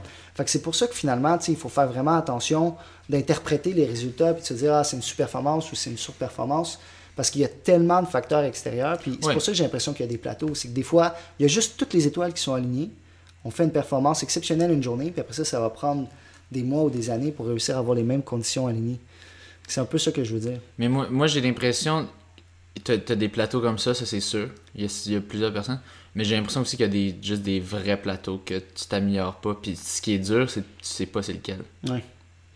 Mais des fois aussi, c'est dur parce que on sait pas qu'est-ce qu'est-ce qu'on peut faire de mieux. Ouais. Non, on- mais souvent tu peux rien faire de mieux. Ouais. Puis là, le monde vont essayer de faire Ah ben là, je vais doubler ou je vais faire plus d'entraînement. Puis là, au final, ils s'en- ils s'empirent parce qu'ils s'overtrain. Ouais. C'est là, je pense que c'est l'importance d'avoir un entraîneur euh, Ouais. objectif puis indépendant, dans le sens que je sais qu'il y a beaucoup de personnes qui font leur propre programme d'entraînement. C'est pas nécessairement quelque chose de mauvais. tu sais, Je veux dire, euh, tout le monde a son style, puis c'est bien, puis je pense que c'est une bonne décision aussi. C'est c'est ça qui fonctionne avec eux.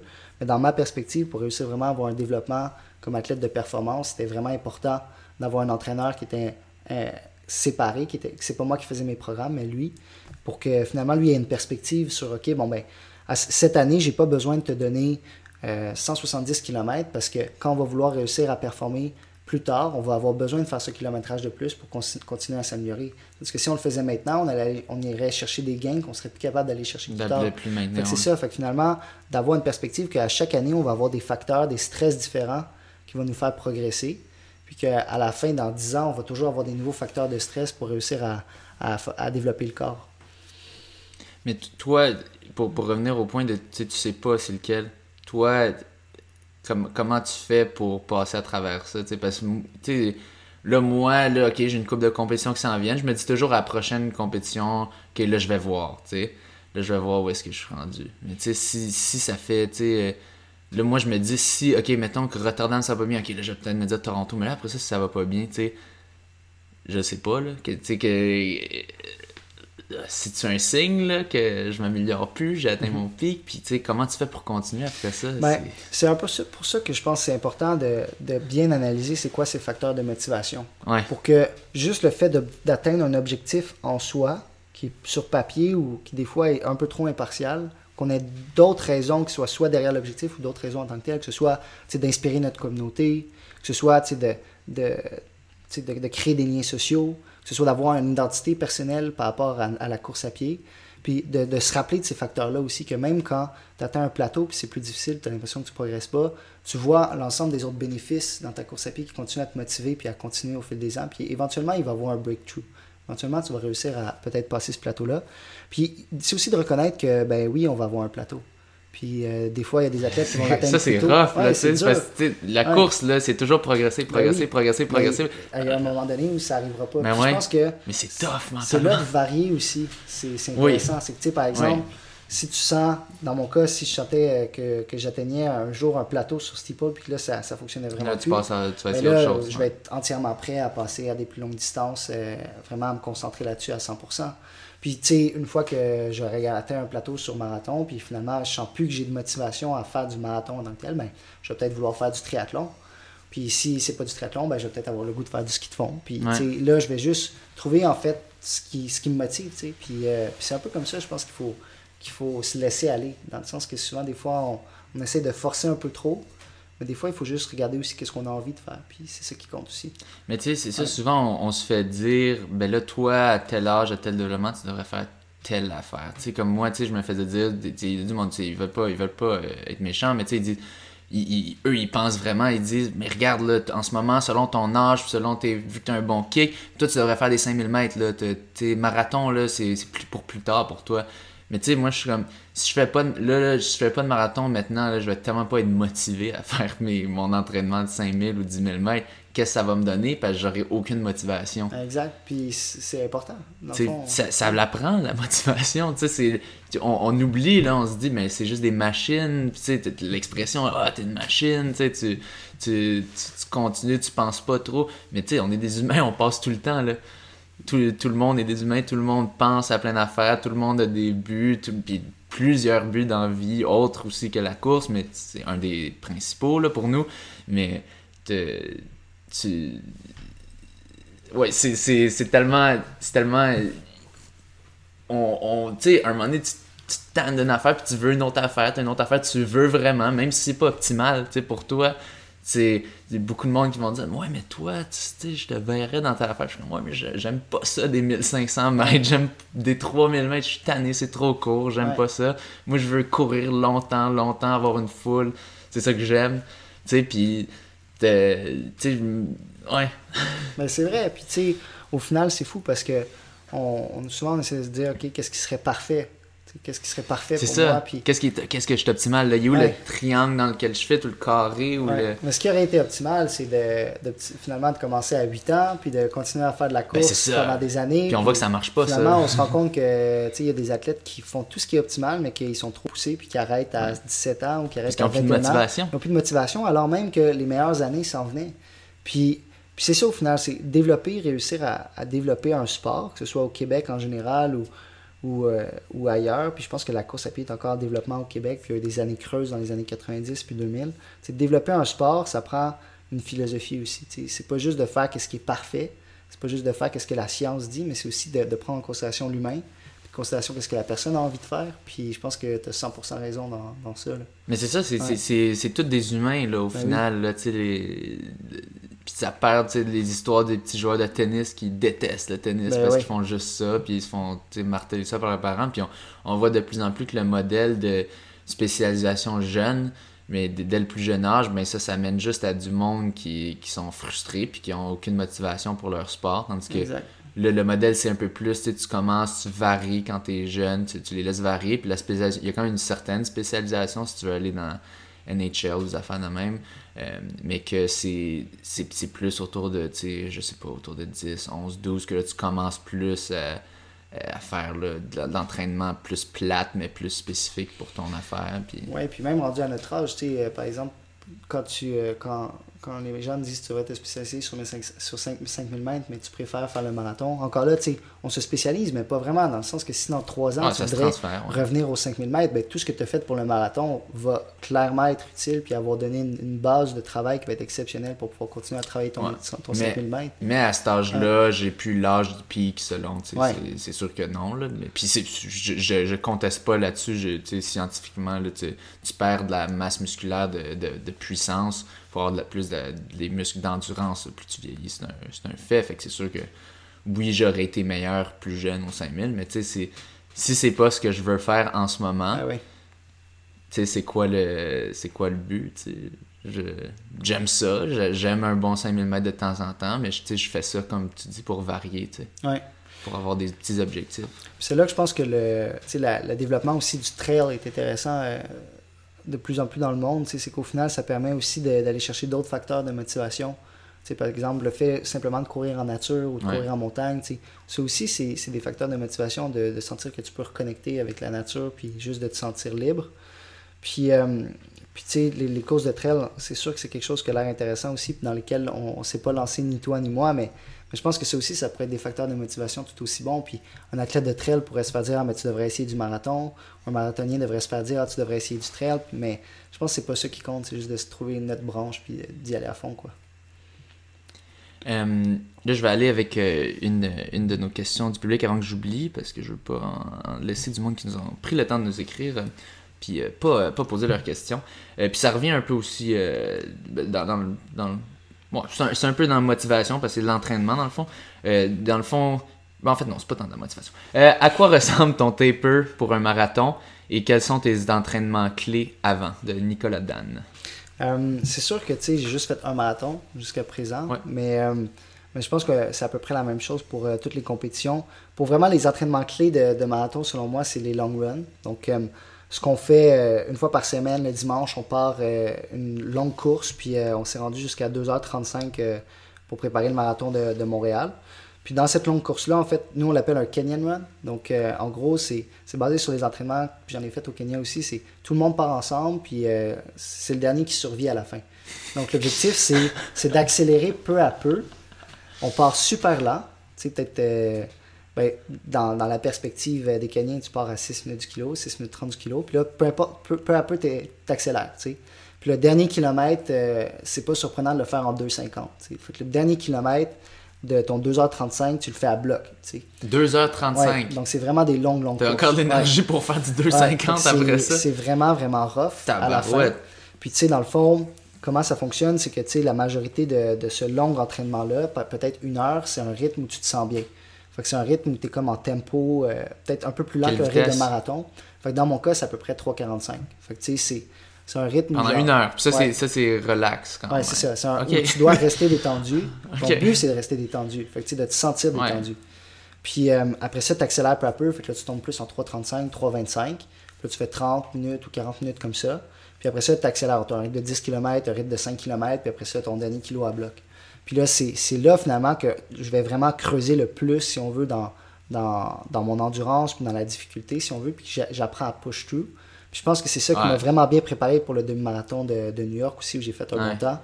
Puis tu sais, ça, ça fait déjà. Ça, tu l'avais fait avant New York? Ouais, fond? ça, je pense que ça ouais. fait déjà 4 ans qu'on fait ça. Mais c'est comme un, un entraînement Ouais, clé c'est que un tu as fait aussi clé. pour exact, Montréal. Fait que, par exemple, moi, dans mon développement, on n'a jamais fait trois séances de piste par semaine.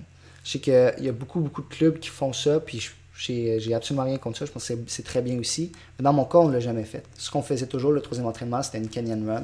Comme ça, où vraiment on faisait une Mais longue c'est un entraînement en soi. Ouais, c'est c'est plus, c'est plus Ouais. qu'un Mais entraînement, c'est selon juste moi. tellement différent. Puis au, au final, quand j'étais plus Mais t'es jeune... pas, t'es pas, t'es pas brisé après ça, là? Ouais, c'est quand même costaud, je t'avoue. Puis tu fais, deux, tu fais deux autres entraînements en plus? Euh, de pistes par semaine, oui. Fait que, tu sais, par exemple, le, le 2h35, c'est le plus long que j'ai fait jusqu'à présent. Mais, euh, mais tu sais, je l'ai fait juste une fois. Fait que, par exemple, normalement, une canyon run comme ça, ça va vraiment plus durer entre 1h45 puis 2h15. Puis c'est là que vraiment, comme je te, je te disais avec ma conjointe en vélo, ça m'aide vraiment beaucoup Ben, parce ça que forcément, ça. me permet de m'accrocher, quoi. Puis euh, d'avoir quelqu'un euh, d'avoir quelqu'un que, tu sais, je sens qu'il va être capable de pousser le pace euh, quand il faut encore que j'accélère, puis encore que j'accélère. Puis finalement, euh, finalement, ouais, ça, je trouve que c'est l'entraînement le plus clé pour moi parce que c'est non seulement un, un gros volume, mais puis d'être capable de, de, de prendre, d'encaisser, si on veut, un Ouais. gros volume comme le jour de la compétition, mais c'est un gros volume avec une grande intensité aussi, puis une, inten- une intensité de qualité. Fait que ça, je trouve que c'est vraiment euh, un entraînement clé pour moi. Puis maintenant, par rapport au deuxième volet de la, la question qui était sur le taper, je- je- juste avant, juste avant Ah d'aller oui. là, je, je vais juste euh, continuer sur ça. Mais j'ai aussi l'impression que ça, c'est un, un entraînement qui va vraiment aller chercher ton endurance mentale. Comme, tu sais, beaucoup d'entraînements, je trouve, là, tu, tu- tu forces, oui, musculairement, t'améliores tes muscles, mais j'ai l'impression qu'il y a tellement de, de ça aussi que c'est juste entraîner ton mental. Puis il n'y a pas d'autre façon, selon moi, d'entraîner ton mental de même. Tu sais, tu peux visualiser tout ça, mais selon moi, le meilleur entraînement psychologique que je vais chercher, c'est en le faisant. Ouais. C'est quand je suis dedans, puis que je suis comme, et je souffre, c'est pas le fun. C'est... Ouais.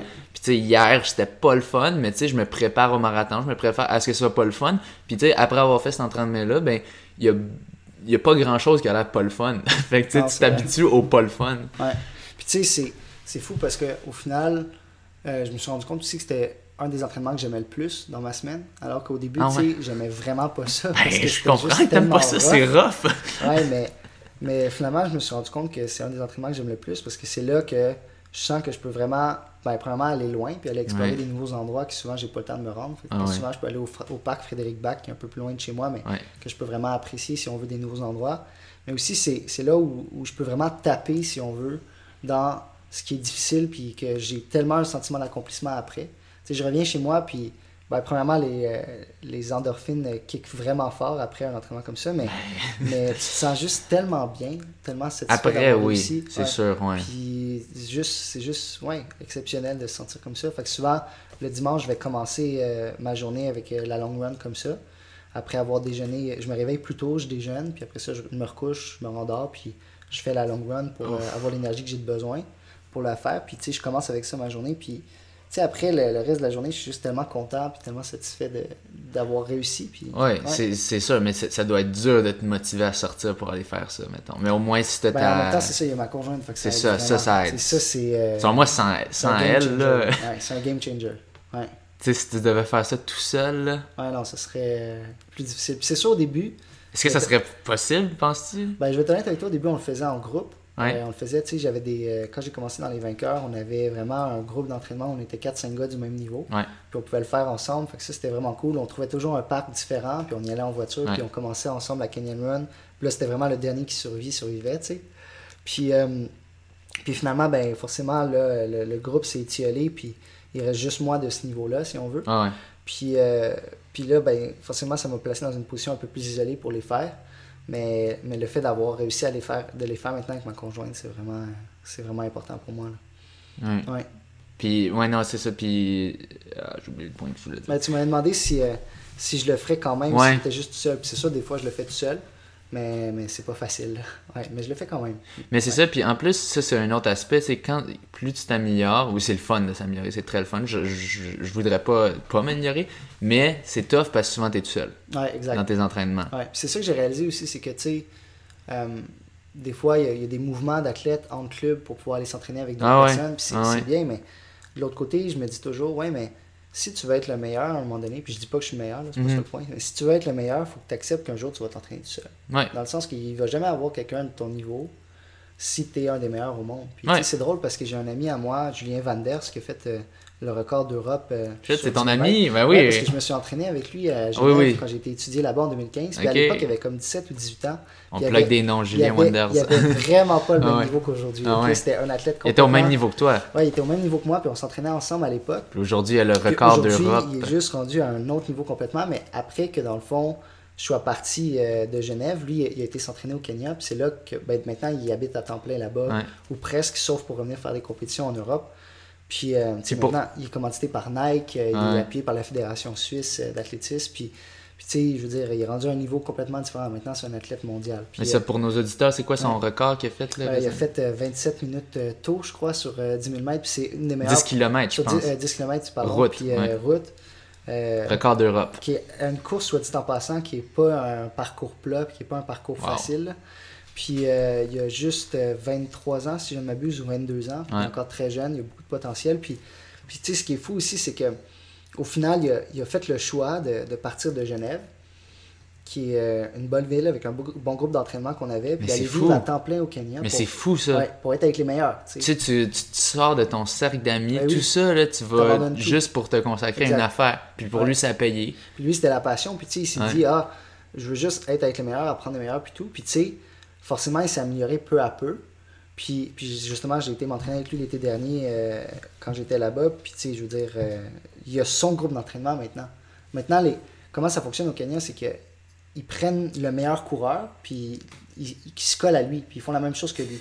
Fait que finalement, avant, lui, il était dans d'autres groupes d'entraînement. Il suivait un meilleur coureur d'un autre groupe. Mais Là, maintenant, lui le c'est lui meilleur. le meilleur coureur. Fait que tout le monde se colle à lui, puis tout le monde veut faire comme lui. Fait que c'est lui qui guide c'est quoi les entraînements. C'est lui qui guide qu'est-ce qu'ils vont faire. Follow the Fait que leader. finalement, il a été au Kenya pour s'entraîner avec les meilleurs, mais finalement, c'est rendu lui le meilleur, puis Wow. les gens du Kenya s'entraînent avec lui là-bas. Fait que c'est sûr que, tu sais, il y a, il y a les Mais habitudes ça, de vie. ça puis- t'aide aussi. Ouais. J'ai l'impression juste d'avoir quelqu'un, même si j'ai- je fais un entraînement, j'ai quelqu'un derrière moi, je trouve Ouais. que c'est. Moi aussi, mais tu sais, au final, qu'est-ce que je veux dire, c'est Ouais. que le point, c'est que même si tu veux t'entraîner avec d'autres personnes, il faut que tu acceptes que si tu veux être le meilleur, éventuellement, tu vas être qui seul en avant. ouais. C'est ça qui est Mais il est avec pas seul, par Ouais. contre. Il y a, quelqu'un qui est juste derrière lui. Tu sens le souffle de la personne derrière toi. Selon moi, c'est différent de quand t'es vraiment tout seul. C'est ta personne qui est proche de toi, puis là, tu fais, tu fais l'entraînement à C'est vrai qu'il y a une toi-même. différence. Selon moi, c'est ça, c'est beaucoup plus rough. Tu sais, moi, je peux faire un entraînement, puis j'entends la personne derrière moi.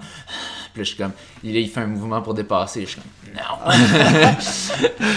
Tu sais, puis, puis là, des fois, oui, il dépasse, puis là, c'est, tu, essaies de suivre, mais je trouve que ça fait une, une grosse différence quand même. De, Ouais. Avant, là, tu sais, les, les, comme les entraînements, des fois, je suis pas sûr, est-ce que j'ai assez poussé ou pas? Tu sais, parce que tu peux tout le temps plus pousser quand t'es quelqu'un Mhm. d'autre. Puis là, c'est le questionnement que t'as. Est-ce que je me suis assez poussé? Je sais pas.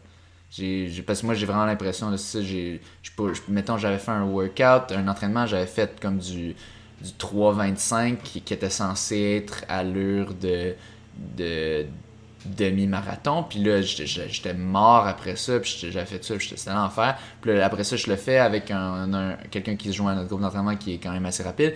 Puis là, je le fais avec lui. Puis là, je fais du 3,20 Ouais, puis je suis relax. facile, oui. Puis c'était plus longtemps en plus. Cette oui. fois-ci, c'était 30 35 au lieu de 30 ou Ouais. 40 au lieu de 35. Tu sais, ça, ça fait une grosse différence, je trouve, d'avoir la personne avec qui s'entraîner. Fait que là, toi, tu, tu dirais, c'est. Mais tu- toi, tu t'es déjà résigné un peu. Tu t'es dit, mais Ouais, regarde. ça. Moi, je me suis résigné pour être franc.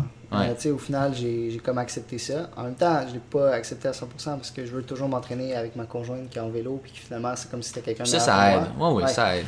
Puis tu sais, euh, fait que moi je vais vraiment plus chercher l'aspect social si on veut de l'entraînement en groupe, plutôt que Ouais. pour me pousser. Puis tu sais C'est aussi on a, on a une espèce de philosophie que l'objectif de l'entraînement c'est jamais d'être à 100%, de- d'avoir donné ton 100%. Non, non, non, c'est non. de, de toujours Ouais. comme finir l'entraînement dans une zone où tu as vraiment travaillé dur, puis que tu t'as donné ce que tu avais, mais, Mais il tu t'en reste encore. mort. Tu veux ouais. pas être mort. Fait que finalement, c'est pas nécessaire, nécessaire d'être comme euh, à bout, tu sais, puis d'avoir Oui. ton 100%, d'avoir eu un partenaire qui te pousse plus, mais c'est vrai que c'est le fun aussi d'avoir quelqu'un.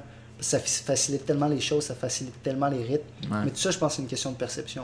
Mais tu sais, des fois, je doute, là, tu sais, parce que la perception, c'est ça, la perception, c'est tellement subjectif Ben en soi. Mais tu sais, souvent, je doute, là, je, tu sais, parce que je, puis je suis d'accord avec toi, je veux jamais avoir, tu sais, me sentir avoir fait un workout, puis là, je suis comme complètement mort, je suis comme là, j'ai j'ai tellement poussé, j'ai donné mon 100%. Tu veux pas un entraînement, tu toujours certains entraînements, tu es censé être à 70, à 80, 90, mais euh, souvent, c'est ça, ma, quand, quand je le fais avec quelqu'un, je sens, ouais, j'ai donné mon 80, 90, tu sais, puis j'ai donné ce qui, puis je sens que mes muscles vont s'améliorer. Puis là, si je le fais tout seul, j'ai comme la crainte, je suis comme, ah, je sais pas si j'ai. Est-ce que je faisais vraiment tel effort? J'ai le doute. Toi, est-ce que tu as ça des fois ou c'est pas. Ben, euh, non, ouais. c'est un peu le, le, le carrelage encore. tu sais. Si mon entraîneur m'a dit de carreler, euh, je carrelle. tu sais, J'y fais confiance, tu comprends? Fait que je me pose pas de questions par rapport à ça parce qu'on a. Oui, mais tu sais, il, va dire, il va dire, vends un tel effort ou quoi. Ah non, nous, mais on est vraiment plus avec les temps. Ok, ok. C'est vraiment juste dans les Canyon Run qu'on est en termes de perception. Ok. Là, je me dis, tu sais, si j'ai atteint la perception qu'il fa- fallait que je prenne un raid de 10 km, j'ai pris un raid de 10 km. Là, je, là, je me sens bien, tu comprends? Oui, c'est ça, c'est ça qui aide, j'ai l'impression. Quand tu vas au temps, ben là, tu peux Ouais. voir je suis sur le temps ou je suis pas sur le temps. Ouais. Puis ça, c'est vraiment, on le garde pour la piste. Ouais. On le garde jamais pour euh, des entraînements de route. Ok, fait que toi, Ouais. toi c'est vraiment deux entraînements de piste par semaine. Ouais, c'est ça. Parce que Ça change, tu, vas, tu, vas, tu fais pas d'entraînement comme sur le, mettons, sur le bord de l'eau sur, euh, à part pour ton Non, canyon c'est run. ça. Exact. Ah, Ouais, ça, on le fait pas. Peut-être que ça va changer euh, pour l'an prochain avec euh, le marathon, mais... ben c'est ça, tu fais de l'entraînement de marathon en t'entraînant deux pas- fois sur piste. Ouais, exact. Fait par exemple, là, sur piste, c'était vraiment des entraînements qui étaient plus longs. Comme quoi, Puis, euh, ben, tu sais, par exemple, on faisait des séries de 12 fois 1000 mètres avec vraiment pas beaucoup de récupération entre. Combien, euh, combien, une minute, euh, 30 Euh, secondes? genre 60 secondes Ouais, de ouais. jog. Fait que Ouais. euh, pas de marche. Puis, tu sais, comme t'enchaînes les 1000 mètres à la suite de l'autre. Fait que, Euh, forcément- Effort de quoi? Puis vitesse de quoi? euh, à peu près un rythme de 10 km. Ok. Fait que c'est quand même costaud. Ouais. Puis à la fin, tu, tu sens que tu as donné pas mal ce que tu avais, puis tu as été tapé aussi dans tes réserves, mais ça reste un entraînement de piste. Ouais. Puis, euh, puis je pense qu'on le fait aussi parce que, parce que tu sais, j'aime ça, faire de la piste. Puis je l'ai dit ça, à mon entraîneur. Puis tu sais, comme pour moi, c'est important parce que j'ai l'impression que je m'améliore. Puis que Ouais. tu sais, je peux mesurer, je peux mesurer mon amélioration euh, deux fois par semaine. Puis tu sais, finalement, j'aime ça. Fait que je pense que c'est important aussi de garder la motivation. Puis c'est un peu pour ça aussi qu'on garde cette approche-là. Ouais. Ouais. Mais c'est ça, j'ai l'impression que quand, si jamais tu vas, tu vas un moment donné plus aller, que là, tu t'es plus sur la piste, puis que, tu sais, c'est facile de mesurer, ben là, tu sais, il n'y a pas grand-chose qui change à part s'ils ventent un peu Ouais. piste, ça va toujours être tel temps. Puis c'est- à l'intérieur, ça, dans le fond, en hiver, En, tu fais. en hiver, on le fait à l'intérieur. Ouais, puis en été, on s'entraîne aussi en, en piste à l'extérieur. C'est ça. Fait que ça, c'est c'est facile de garder ça constant, mais ça, je trouve, c'est. Tu sais, moi, moi, je suis pas allé sur une piste depuis un bon bout. Ouais. Fait que c'est vraiment, moi, j'y vais, je regarde un peu ma montre, mais tu sais, on s'entraîne à Summit Circle, que tu as des, montées, des descentes, euh, des fois, il y a de la slush, fait que tu, tu sais pas. tu sais, quand il y a de la slush, mais là, tu peux pas aller aussi vite. Il y a ci, il y a ça, il y a tellement de conditions qu'on peut plus s'entraîner à la vitesse. Parce que tu, vas avoir une journée, tu Ben vas l'atteindre, tu vas avoir une Ben journée, tu vas pas l'atteindre. Fait que là, il faut que tu ailles avec l'effort. Mais là, l'effort, tu sais, c'est-. On, on est meilleur qu'on le pense à, à gager la vitesse. Les études montrent que, tu sais, quand même, les athlètes de haut niveau sont vraiment bons pour gager. Là, je suis allé à telle, euh, telle vitesse, juste à- avec leur perception de l'effort, sur des Ouais. tapis roulants, par exemple. Mais euh, il y a quand même le doute, moi, je trouve. Puis c'est ça, fait que toi, tu t'es- Moi, je suis assez ben, mais Ouais. c'est que toi, en ce moment, tu fais piste, juste une fois par semaine, c'est ça. C'est ça. Ouais. Puis de- dans le canyon. Euh, mais ouais, ok. Ouais, puis tu sais, c'est- je suis un peu, je pense que euh, mon coach disait toujours que je suis un peu une horloge atomique, là, dans le sens que tu me donnes, tu m'enlèves ma montre, puis tu me dis de faire des euh, 400 mètres en tel temps ou des 1000 mètres en tel temps, puis je vais tomber directement dessus. Ouais. Puis on a déjà fait les tests à plusieurs reprises, puis on le fait encore souvent. Puis euh, ouais, fait que je pense que je me fais confiance aussi en termes de rythme. Ouais. Ouais, je pense Fait que c'est quand même, c'est ouais. une de tes forces quand Ouais, même. je pense que ça va pas, ça Ouais. va bien. Ouais. Euh, Puis c'est ça, là on va répondre enfin à la- l'autre Ah partie de la question. Donc c'est quoi ton, ton taper pour le marathon? Donc, euh, le taper, euh, en fait, pour moi, le, le- le taper avant mon marathon, c'était de faire un test la semaine d'avant. Donc, on avait fait un test, on avait fait le 6 km cross de McGill euh, pour voir comment je me sentais. Ouais. Puis, tu sais, juste pour avoir des sensations de course, puis, euh, avoir, le, avoir la hargne, si on veut, avoir le goût de, de compétitionner, puis d'attaquer fort. Puis, euh, finalement, ça s'était vraiment bien passé. Fait que, 7 jours, 8 jours avant le, marathon de Montréal, j'avais fait une compétition qui était courte euh, en cross avec quand même beaucoup de, montées puis de descentes. Puis, euh, dans cette compétition-là, finalement, j'avais, donné un bon effort puis je m'étais senti bien. Fait que finalement, ben, ça m'avait donné confiance pour euh, le marathon d'après. Puis euh, dans les jours qui ont suivi, c'est sûr, on a pris vraiment relax. Fait que généralement, on a une séance de piste euh, le mardi euh, avant la compétition. Puis le jeudi, là, on est vraiment euh, juste, on fait comme des, des, des accélérations, si on veut. Peut-être 6 accélérations, 8 accélérations avec un échauffement normal. Puis on fait pas de séance en tant que telle.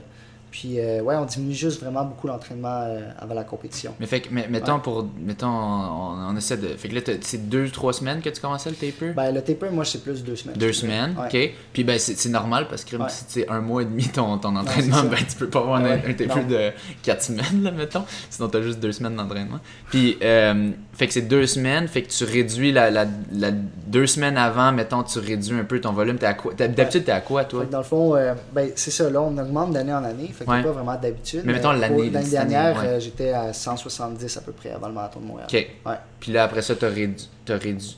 Ouais, c'est ça, là, on a réduit euh, peut-être à 110, je te dirais, deux semaines avant. Ouais. Puis la semaine euh, avant le marathon, on était peut-être à 70 à peu près, C'est ça. 80. Fait qu'on a quand même substantiellement réduit Ouais. pour la semaine avant. Puis tu- en termes d'intensité aussi, on avait réduit. Tu. Par exemple, euh, dans la première séance de piste, c'est sûr, on faisait moins de, d'intervalles, si on veut. On, on faisait moins de, tu moins de blocs. Mais on faisait aussi des blocs qui étaient à un rythme de marathon plutôt que des blocs, par exemple, à- Ouais. à un rythme plus rapide. c'est ça, tu te pratiques à courir à la vitesse que Ouais, tu vas ça, puis à le courir. à le sentir. Ouais. Exact. Ça, ça, ça, je trouve c'est important. Parce que tu peux euh, tu peux t'entraîner à faire de telle vitesse puis telle vitesse, mais le- si tu t'entraînes pour un marathon, selon moi, la grande majorité de tes efforts devraient être environ efforts de marathon ou peut-être demi-marathon, mais tu des autour de ça. Puis je trouve des fois, il y, a du monde qui pense pas trop à ça, mais selon moi, c'est tu deviens bon à ce à quoi tu t'entraînes. Ouais. Puis- Puis en contrepartie, on a regardé un peu les, les tapers que je faisais avec mon entraîneur, puis on, on réfléchit aussi à le modifier un peu parce que on se rend compte que quand je prends des trop gros tapers, je performe pas si bien que ça. Ouais. Fait on dirait que tu dois être similaire. Là. On est quand même habitué à un certain volume d'entraînement, Ouais. puis à, à encaisser dans notre corps, avec notre corps. Puis finalement, si on prend weird, un trop t'es un gros, peu ouais, si on prend un trop gros taper, on est comme trop reposé, puis on n'est pas nécessairement dans un niveau optimal de performance. Fait que, tu sais, c'est juste de trouver la ligne fine, si on veut, qu'on doit encore un peu ajuster. Fait que de diminuer, mais pas trop, puis de pas arri- arriver avec des jours de repos alors que tu n'es jamais habitué de prendre des jours complets de repos. Fait que nous, Mhm. par exemple, le plus bas qu'on baisse euh, avant une compétition, c'est comme 25 minutes ou 30 minutes de jog euh, la veille. Mais tu vas quand même faire Mais le on va quand même faire un jog, tu sais. Ouais. Moi, moi, je trouve que c'est un peu particulier. Souvent, je fais, je fais une journée off avant. Ouais. Juste la, la journée avant. Ouais, des Ouais. fois, là. Ouais. Ouais. Ouais. Si ça fonctionne, ça c'est fonctionne. ça, c'est ça. c'est ça. Mais c'est, c'est c'est drôle, souvent je dis ça au monde, puis là, c'est. Ouais. What the? tu sais, comme. Parce que t'as le stress, tu te dis, ben là. Tu sais, faut réveiller les jambes, c'est quoi, sinon elles vont, elles vont disparaître. Ce qui est dangereux, en fait, je pense, c'est la... quand tu fais ton taper, puis que tu te sens reposer, puis là, tu veux aller trop vite. Ouais. C'est ça qui est le danger, Ah ouais. en fait. Puis c'est ça Ben qu'il faut oui. faire attention. tu te sens tellement Ouais. bien, tu viens de passer de 160 à Exact. 110 ou 110, t'es comme, ah, je suis- Ben les oui. jambes sont fraîches. Puis- finalement, le, le- le rythme de récupération que tu devrais faire chez toi, tu le ferais euh, 15 ou 20 battements par minute trop élevé, puis là, c'est là que ça devient. euh, Tu fais pas vraiment ton taper. Mhm. C'est pour ça que la, la semaine avant les compétitions, pendant mon, mon taper aussi, ce que je fais vraiment attention, c'est d'essayer de suivre ma montre euh, qui me donne mes, mes fréquences cardiaques. Normalement, je les regarde quasiment jamais, puis c'est pas quelque chose qui est important pour moi, puis je fonctionne vraiment aux sensations. Puis euh, ça fonctionne très bien, mais dans le taper, la semaine avant, j'ai vraiment de la misère à, à me suivre à mes sensations parce qu'elles sont trop bonnes. Ouais. Fait que j'utilise ma montre, puis là, Ah oui. ça me permet de rester dans les zones de fréquence cardiaque Ouais. qu'il me faut, euh, puis de réussir à me ralentir si on veut. Ouais. Ouais. Puis tu disais, juste pour récapituler, fait que là, des deux semaines, fait que là, on descend le volume, puis aussi tu disais, là, deux semaines avant, tu ferais combien d'entraînements? Euh, deux semaines avant, mais là, je ferais, comme là, cette année, c'était c'était particulier, puis j'ai juste fait un marathon, mais vu qu'on a fait une compétition la semaine d'avant, on a juste fait un entraînement de C'était une semaine avant? Ou c'était deux Euh, semaines? C'était une semaine avant le, le cross de McGill, si je me souviens bien. C'était huit jours, il Ju- me semble. Ouais, Juste jours. avant le marathon? Ok, exact. tabarouette. Fait que vu que c'était une semaine avant, ben, Ouais. on avait juste fait une séance de piste avant le cross de McGill, puis avant le, le marathon Montréal, on a juste fait une séance une. de piste. Ok, fait qu'une à chaque, mais Exact. techniquement, le cross de McGill, ça compte comme un entraînement, on pourrait le dire. Ouais, c'est ça, dans le fond, Fait c'était comme un entraînement, mais on avait fait un, un taper quand même, parce que, tu ouais, c'était pas un gros taper, mais on l'a fait quand même. Mhm. Ouais. Mais Parce que c'était, dans le fond, ça faisait partie du taper du marathon qui venait la semaine d'après. Ouais. Puis à McGill, t'avais quand même bien fait, je pense. Ouais, j'avais bien fait. Je pense que ben, le, le, le- le parcours était un peu différent cette année là, parce qu'il Ouais. y avait eu de la construction, mais c'était quand même un record de parcours. Puis, euh, puis j'avais fini premier, fait que j'étais content. Ouais. J'avais mis mon argent sur toi. Euh, mais euh, oui, euh, dans le fond, là, dernière, là, on va, on va commencer à achever ça. Mais d'abord, je voudrais savoir, c'est quoi tes prochains, tes prochains objectifs? là? Ouais, donc là, on a un 3000 mètres intérieur en février, qui est le Boston Valentine Invitational à Boston. Après ça, on a le demi-marathon de New York, qui est le 19 mars à peu près. Je ne sais plus la date exacte, mais à la mi-mars. Puis euh, en avril, on va essayer de faire un bon, un bon steeple euh, en, en Californie. En mai, on va sûrement faire un peu de piste, fait que sûrement un autre step puis un 5000 mètres. Le championnat canadien de, 5000 mètres, de 10 000 mètres excuse, en juin. Championnat canadien de steeplechase début juillet, puis après ça, on enchaîne le marathon pour jusqu'à la préparation, la qualification olympique. C'est une, progression graduelle. On monte, on monte, on monte un petit peu. As-tu des objectifs de temps? Ben, c'est sûr que cette année, euh, l'an passé, j'ai eu un peu un problème de fer, euh, puis j'ai pas nécessairement eu euh, les résultats que j'aurais voulu avoir. OK. Comment, comment ça? Ben, c'est ça, tu sais, je t'en ai déjà parlé. à l'extérieur, j'ai fait une transition pour, pour devenir végétarien plus sérieusement, puis c'est sûr, avec le stage aussi, ça a été quand même difficile. Tu avais commencé ça quand?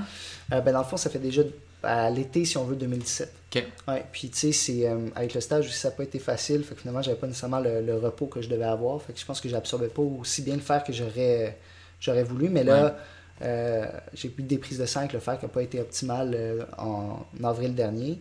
Fait que c'est sûr, ma saison d'été n'a pas été comme j'aurais voulu, mais ça, ça, se replace de plus en plus. Puis là, mes, mes prises de sang sont revenues normales, fait que c'est parfait. Tu prends des pilules ou tu as changé pendant Là, J'ai dû prendre en fait des suppléments en fer pendant quelques mois. Puis euh, jusqu'à temps qu'on ait une prise de sang où on va être vraiment bien, là, on va arrêter de les prendre. Moi aussi, je suis là-dessus. Végétarien.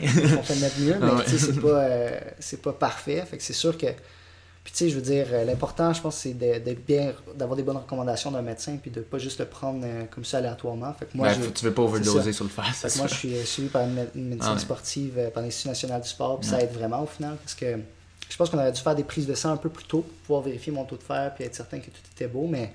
Mais tu sais, maintenant on est au courant, fait qu'on est certain que ça va être mieux pour l'an prochain. Fait que là, j'ai des objectifs un peu plus élevés, je te dirais pour l'été prochain parce que parce forcément. Tu sens que tu avais ça qui te limitait quand je, même. Je sens que j'étais prêt à faire des bonnes performances, mais que j'ai pas réussi à les livrer. Fait que hum, pour l'été prochain, c'est sûr que je pense que comme toi, je veux essayer de faire euh, sub 30 sur 10 kilos, puis euh, ce serait quelque chose qui serait cool qu'on réussisse à faire. Euh. Ça fait longtemps que. Moi, ça, fait 3-4 ans qu'on veut. Fait que tu sais, ça, c'est sûr que c'est dans la mire. sur demi-marathon, j'aimerais ça améliorer mon temps. Fait que si on est capable de voir le 1h05, ce serait exceptionnel, mais tu sais, on, veut améliorer le temps. là, on verra ce que ça va donner. Euh, sur 3000 mètres, euh, c'est sûr que là, j'étais à 8,27. Si on veut descendre en bas du 8,20, ça, serait, ça commencerait à être cool. Ouais. Puis marathon? Ben, marathon, là, c'est sûr que il y a la qualification olympique. Fait que j'ai hâte de voir ça va être quoi le standard canadien qui n'a pas encore été publié. Sûrement autour de 2,18, ouais, Je pense que ça va être soit 2,18 euh, ou 2,16, mais, mais c'est sûr qu'on va essayer de le faire. Fait que si c'est 2,18, moi, je pense que ce serait, ce serait possible. Je pense qu'on a peut-être 20% de chance ou 15% de chance de réussir. Ouais je pense qu'on a une, une, chance de réussir, mais mon important, l'important pour moi, c'est pas de. C'est pas de réussir ou pas, c'est d'avoir mis 100% ben, de mes chances dans mes 20% de, chances de réussir. C'est souvent ça que le coach, mon coach disait, tu veux pas être, être 10 ans plus tard puis te dire ben Ah, j'aurais pu, tu pu si j'avais fait ça. Fait que moi, je veux, je veux créer les conditions qui sont optimales. Puis euh, ça, il y a beaucoup de discussions avec mon bureau pour réussir à comme, optimiser. Euh, la cohésion, puis ça, c'est parfait comme ça. Ils te supportent quand même. Ils me supportent vraiment beaucoup. Pour, fait que, ils comprennent que tu dois ben faut que tu ailles là, faut que tu ailles là, faut que Puis ils comprennent aussi qu'il y a un lifespan à la performance olympique, dans le sens que, tu sais, il y a, il y a des bonnes années pour le faire. C'est ça, tu pourras pas le faire plus tard. Quand j'aurai 50 ans, ça serait ah fini, tu sais. Fait, fait qu'au final... Euh, pas 40 ans. Non. pour finir, euh, pour finir l'année, si on veut, on, on veut essayer de faire un bon temps sur marathon. Puis c'est dur aussi de spéculer sur le temps que tu veux faire, parce que peux arriver le jour de ton marathon, ça fait des mois que tu t'entraînes, tu es super prêt, mais il fait super chaud cette journée-là, puis finalement tu fais 5 minutes de plus que ce que tu as Non, mais disons qu'il y a des bonnes conditions. Disons qu'il y a des bonnes conditions, j'aimerais ça, j'aimerais ça aller en bas de 2,20, mais l'objectif qui est dans la mire, c'est de faire le standard olympique. 2,18. Ben, selon ce que ça va être. Ça va être costaud, mais je pense que je pense autant que toi puis moi, si on a une vraiment bonne année, on est capable de le faire. Ouais. ouais. Tu te mets un objectif. Faut pas, faut pas que tu te mettes un objectif que tu serais pas entièrement satisfait avec. Ouais. En, tant que tu restes réaliste, là, mais je pense pas que c'est irréaliste. Euh, Mélanie Mirand, elle a tellement fait un, un bond exceptionnel euh, avec son, son récent marathon. Elle, elle, a retranché quoi, 5 minutes, je crois. un, un, temps qui était déjà exceptionnel. exceptionnel 2,39 à Toronto, que c'était ben exceptionnel. Elle, était, était, était, même plus émue que quand elle passait à 2,34. Elle a passé, puis elle a dit là, j'étais en larmes dans les bras de John. Ah, j'en viens pas. Puis après ça, elle a réussi, malgré toute, toute, la folie de ça, qu'elle était, tellement heureuse. Avec ça, 2,39, puis elle a réussi à enlever 5 minutes à ça. Ouais. Tu sais, je pense que tu sur marathon, c'est sûr que ça a l'air beaucoup 7 minutes. Puis euh, oui, c'est long, c'est vrai, mais mais c'est possible. Ben, euh, c'est il y a un très gros range là-dedans. Un marathon, c'est aussi les conditions. Ben Montréal, je sais pas si température, on a été chanceux, on a été gâtés. Ouais. Côté température. Mais côté euh, côte, Fait c'est pas honnête, idéal. C'est ça, le marathon de Montréal, c'est pas le marathon le plus rapide. C'est pas idéal. Puis côté, comme avoir du monde avec qui courir, tu sais. Comme je sais que t'étais un peu avec la rouge. Tu sais, comment c'est passé ta s'est bien ouais. passé, tu sais. euh, avec Anthony, c'était vraiment le fun. Puis on était avec beaucoup d'autres coureurs, en fait. On était comme euh, 10 coureurs ensemble. Ok. Pour, euh, Des- ah, ceux les- qui faisaient le demi. ouais, exact. oui. Pour les 15 premiers kilomètres, on était ensemble. Puis là, ils ont un peu accéléré parce que forcément, ils faisaient un demi-marathon puis ils kickaient plus fort à la fin. Mais pendant un bon 15 km, je te dirais, on était un pack d'une dizaine de gars. Fait que ça, c'était vraiment cool. Puis Mais justement. Mais il y avait une belle cohésion en Ouais. fait dans ce pack-là. Ouais. C'est ça que j'ai trouvé exceptionnel, c'est que vu qu'on était tous des coureurs du Québec, on dirait qu'on s'est vraiment entraîné. Tu sais, à chaque fois qu'on avait des points d'eau ou des points, euh, on pouvait prendre du Gatorade, on se le passait entre nous, on se passait des gels entre nous pour, euh, pour s'entraider. Puis on, on, on s'échangeait de position pour se couper le vent, puis c'était juste tellement nice. Puis à partir euh, du, euh, de 1 km avant le demi- le demi-marathon, la moitié du marathon, là j'ai commencé à accélérer, puis euh, Anthony est resté plus en arrière. Puis là, je sentais que j'avais des ailes, je me sentais super bien. Puis c'est peut-être parce que j'ai fait plus de demi-marathon. Puis là, euh, je me sentais tellement, tellement bien. Euh, j'accélérais, j'accélérais, je te voyais en avant, je te rattrapais. Puis là, 32, 33e kilomètre, boum, un gros mur. Puis, euh, puis là, j'ai vraiment ralenti. euh, je t'ai vu partir tellement plus loin en avant. Anthony m'a dépassé. Et quel kilomètre, euh, excuse peux-tu- 32, 33 à peu 32, près. ouais. Puis c'est là que vraiment. Ok, tu me voyais encore. Ouais, ok, puis- ok. ouais, je te voyais, puis je te rattrapais en fait. Oh shit. Puis moi, je, te- je me disais, mon but, c'est, tu sais, c'est, Ah ouais. c'est- c'est de te battre finalement. Ouais, ouais, mais il me disait, Ouais. il me disait une minute. À un moment donné, le gars il me disait il est une minute derrière. J'étais plus loin que ça avant, tu comprends? Ah Fait finalement, ça allait vraiment bien, Ah mais, euh, mais ouais, j'ai tapé un mur. Le bon mur euh, qu'on parle du marathon, là, je l'ai bien tapé. Ouais. Ah, c'est comme ça qu'on apprend. Ouais. Mais c'est pour ça que je trouve aussi, que, tu sais, au début, j'ai pas l'impression que c'est le plus important d'avoir un groupe. Je pense que c'est à la fin. Ouais. Puis au milieu, parce que c'est là que c'est le plus dur. Puis c'est là, c'est la même chose dans un entraînement, tu sais, quand t'es es, en train de crever, puis là, tu, tu te dis, ok, je vais le suivre, je veux pas le dépasser, je veux pas qu'il me, qu'il me largue, là. Puis j'ai l'impression que c'est ça qui va faire une différence. Puis po- possiblement à Toronto, que là, t'auras plus de monde, Ben oui. puis ça va être plus plat.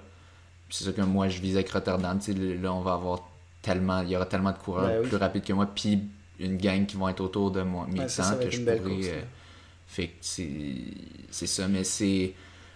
Ouais, c'est. Le, sais, le mur, là, t'as beau être bien entraîné. C'est ça, peut-être peut qu'un mois et demi, c'était pas optimal. Peut-être que tu le frapperas moins fort, tu sais, quand, quand t'auras un, un plus long build-up.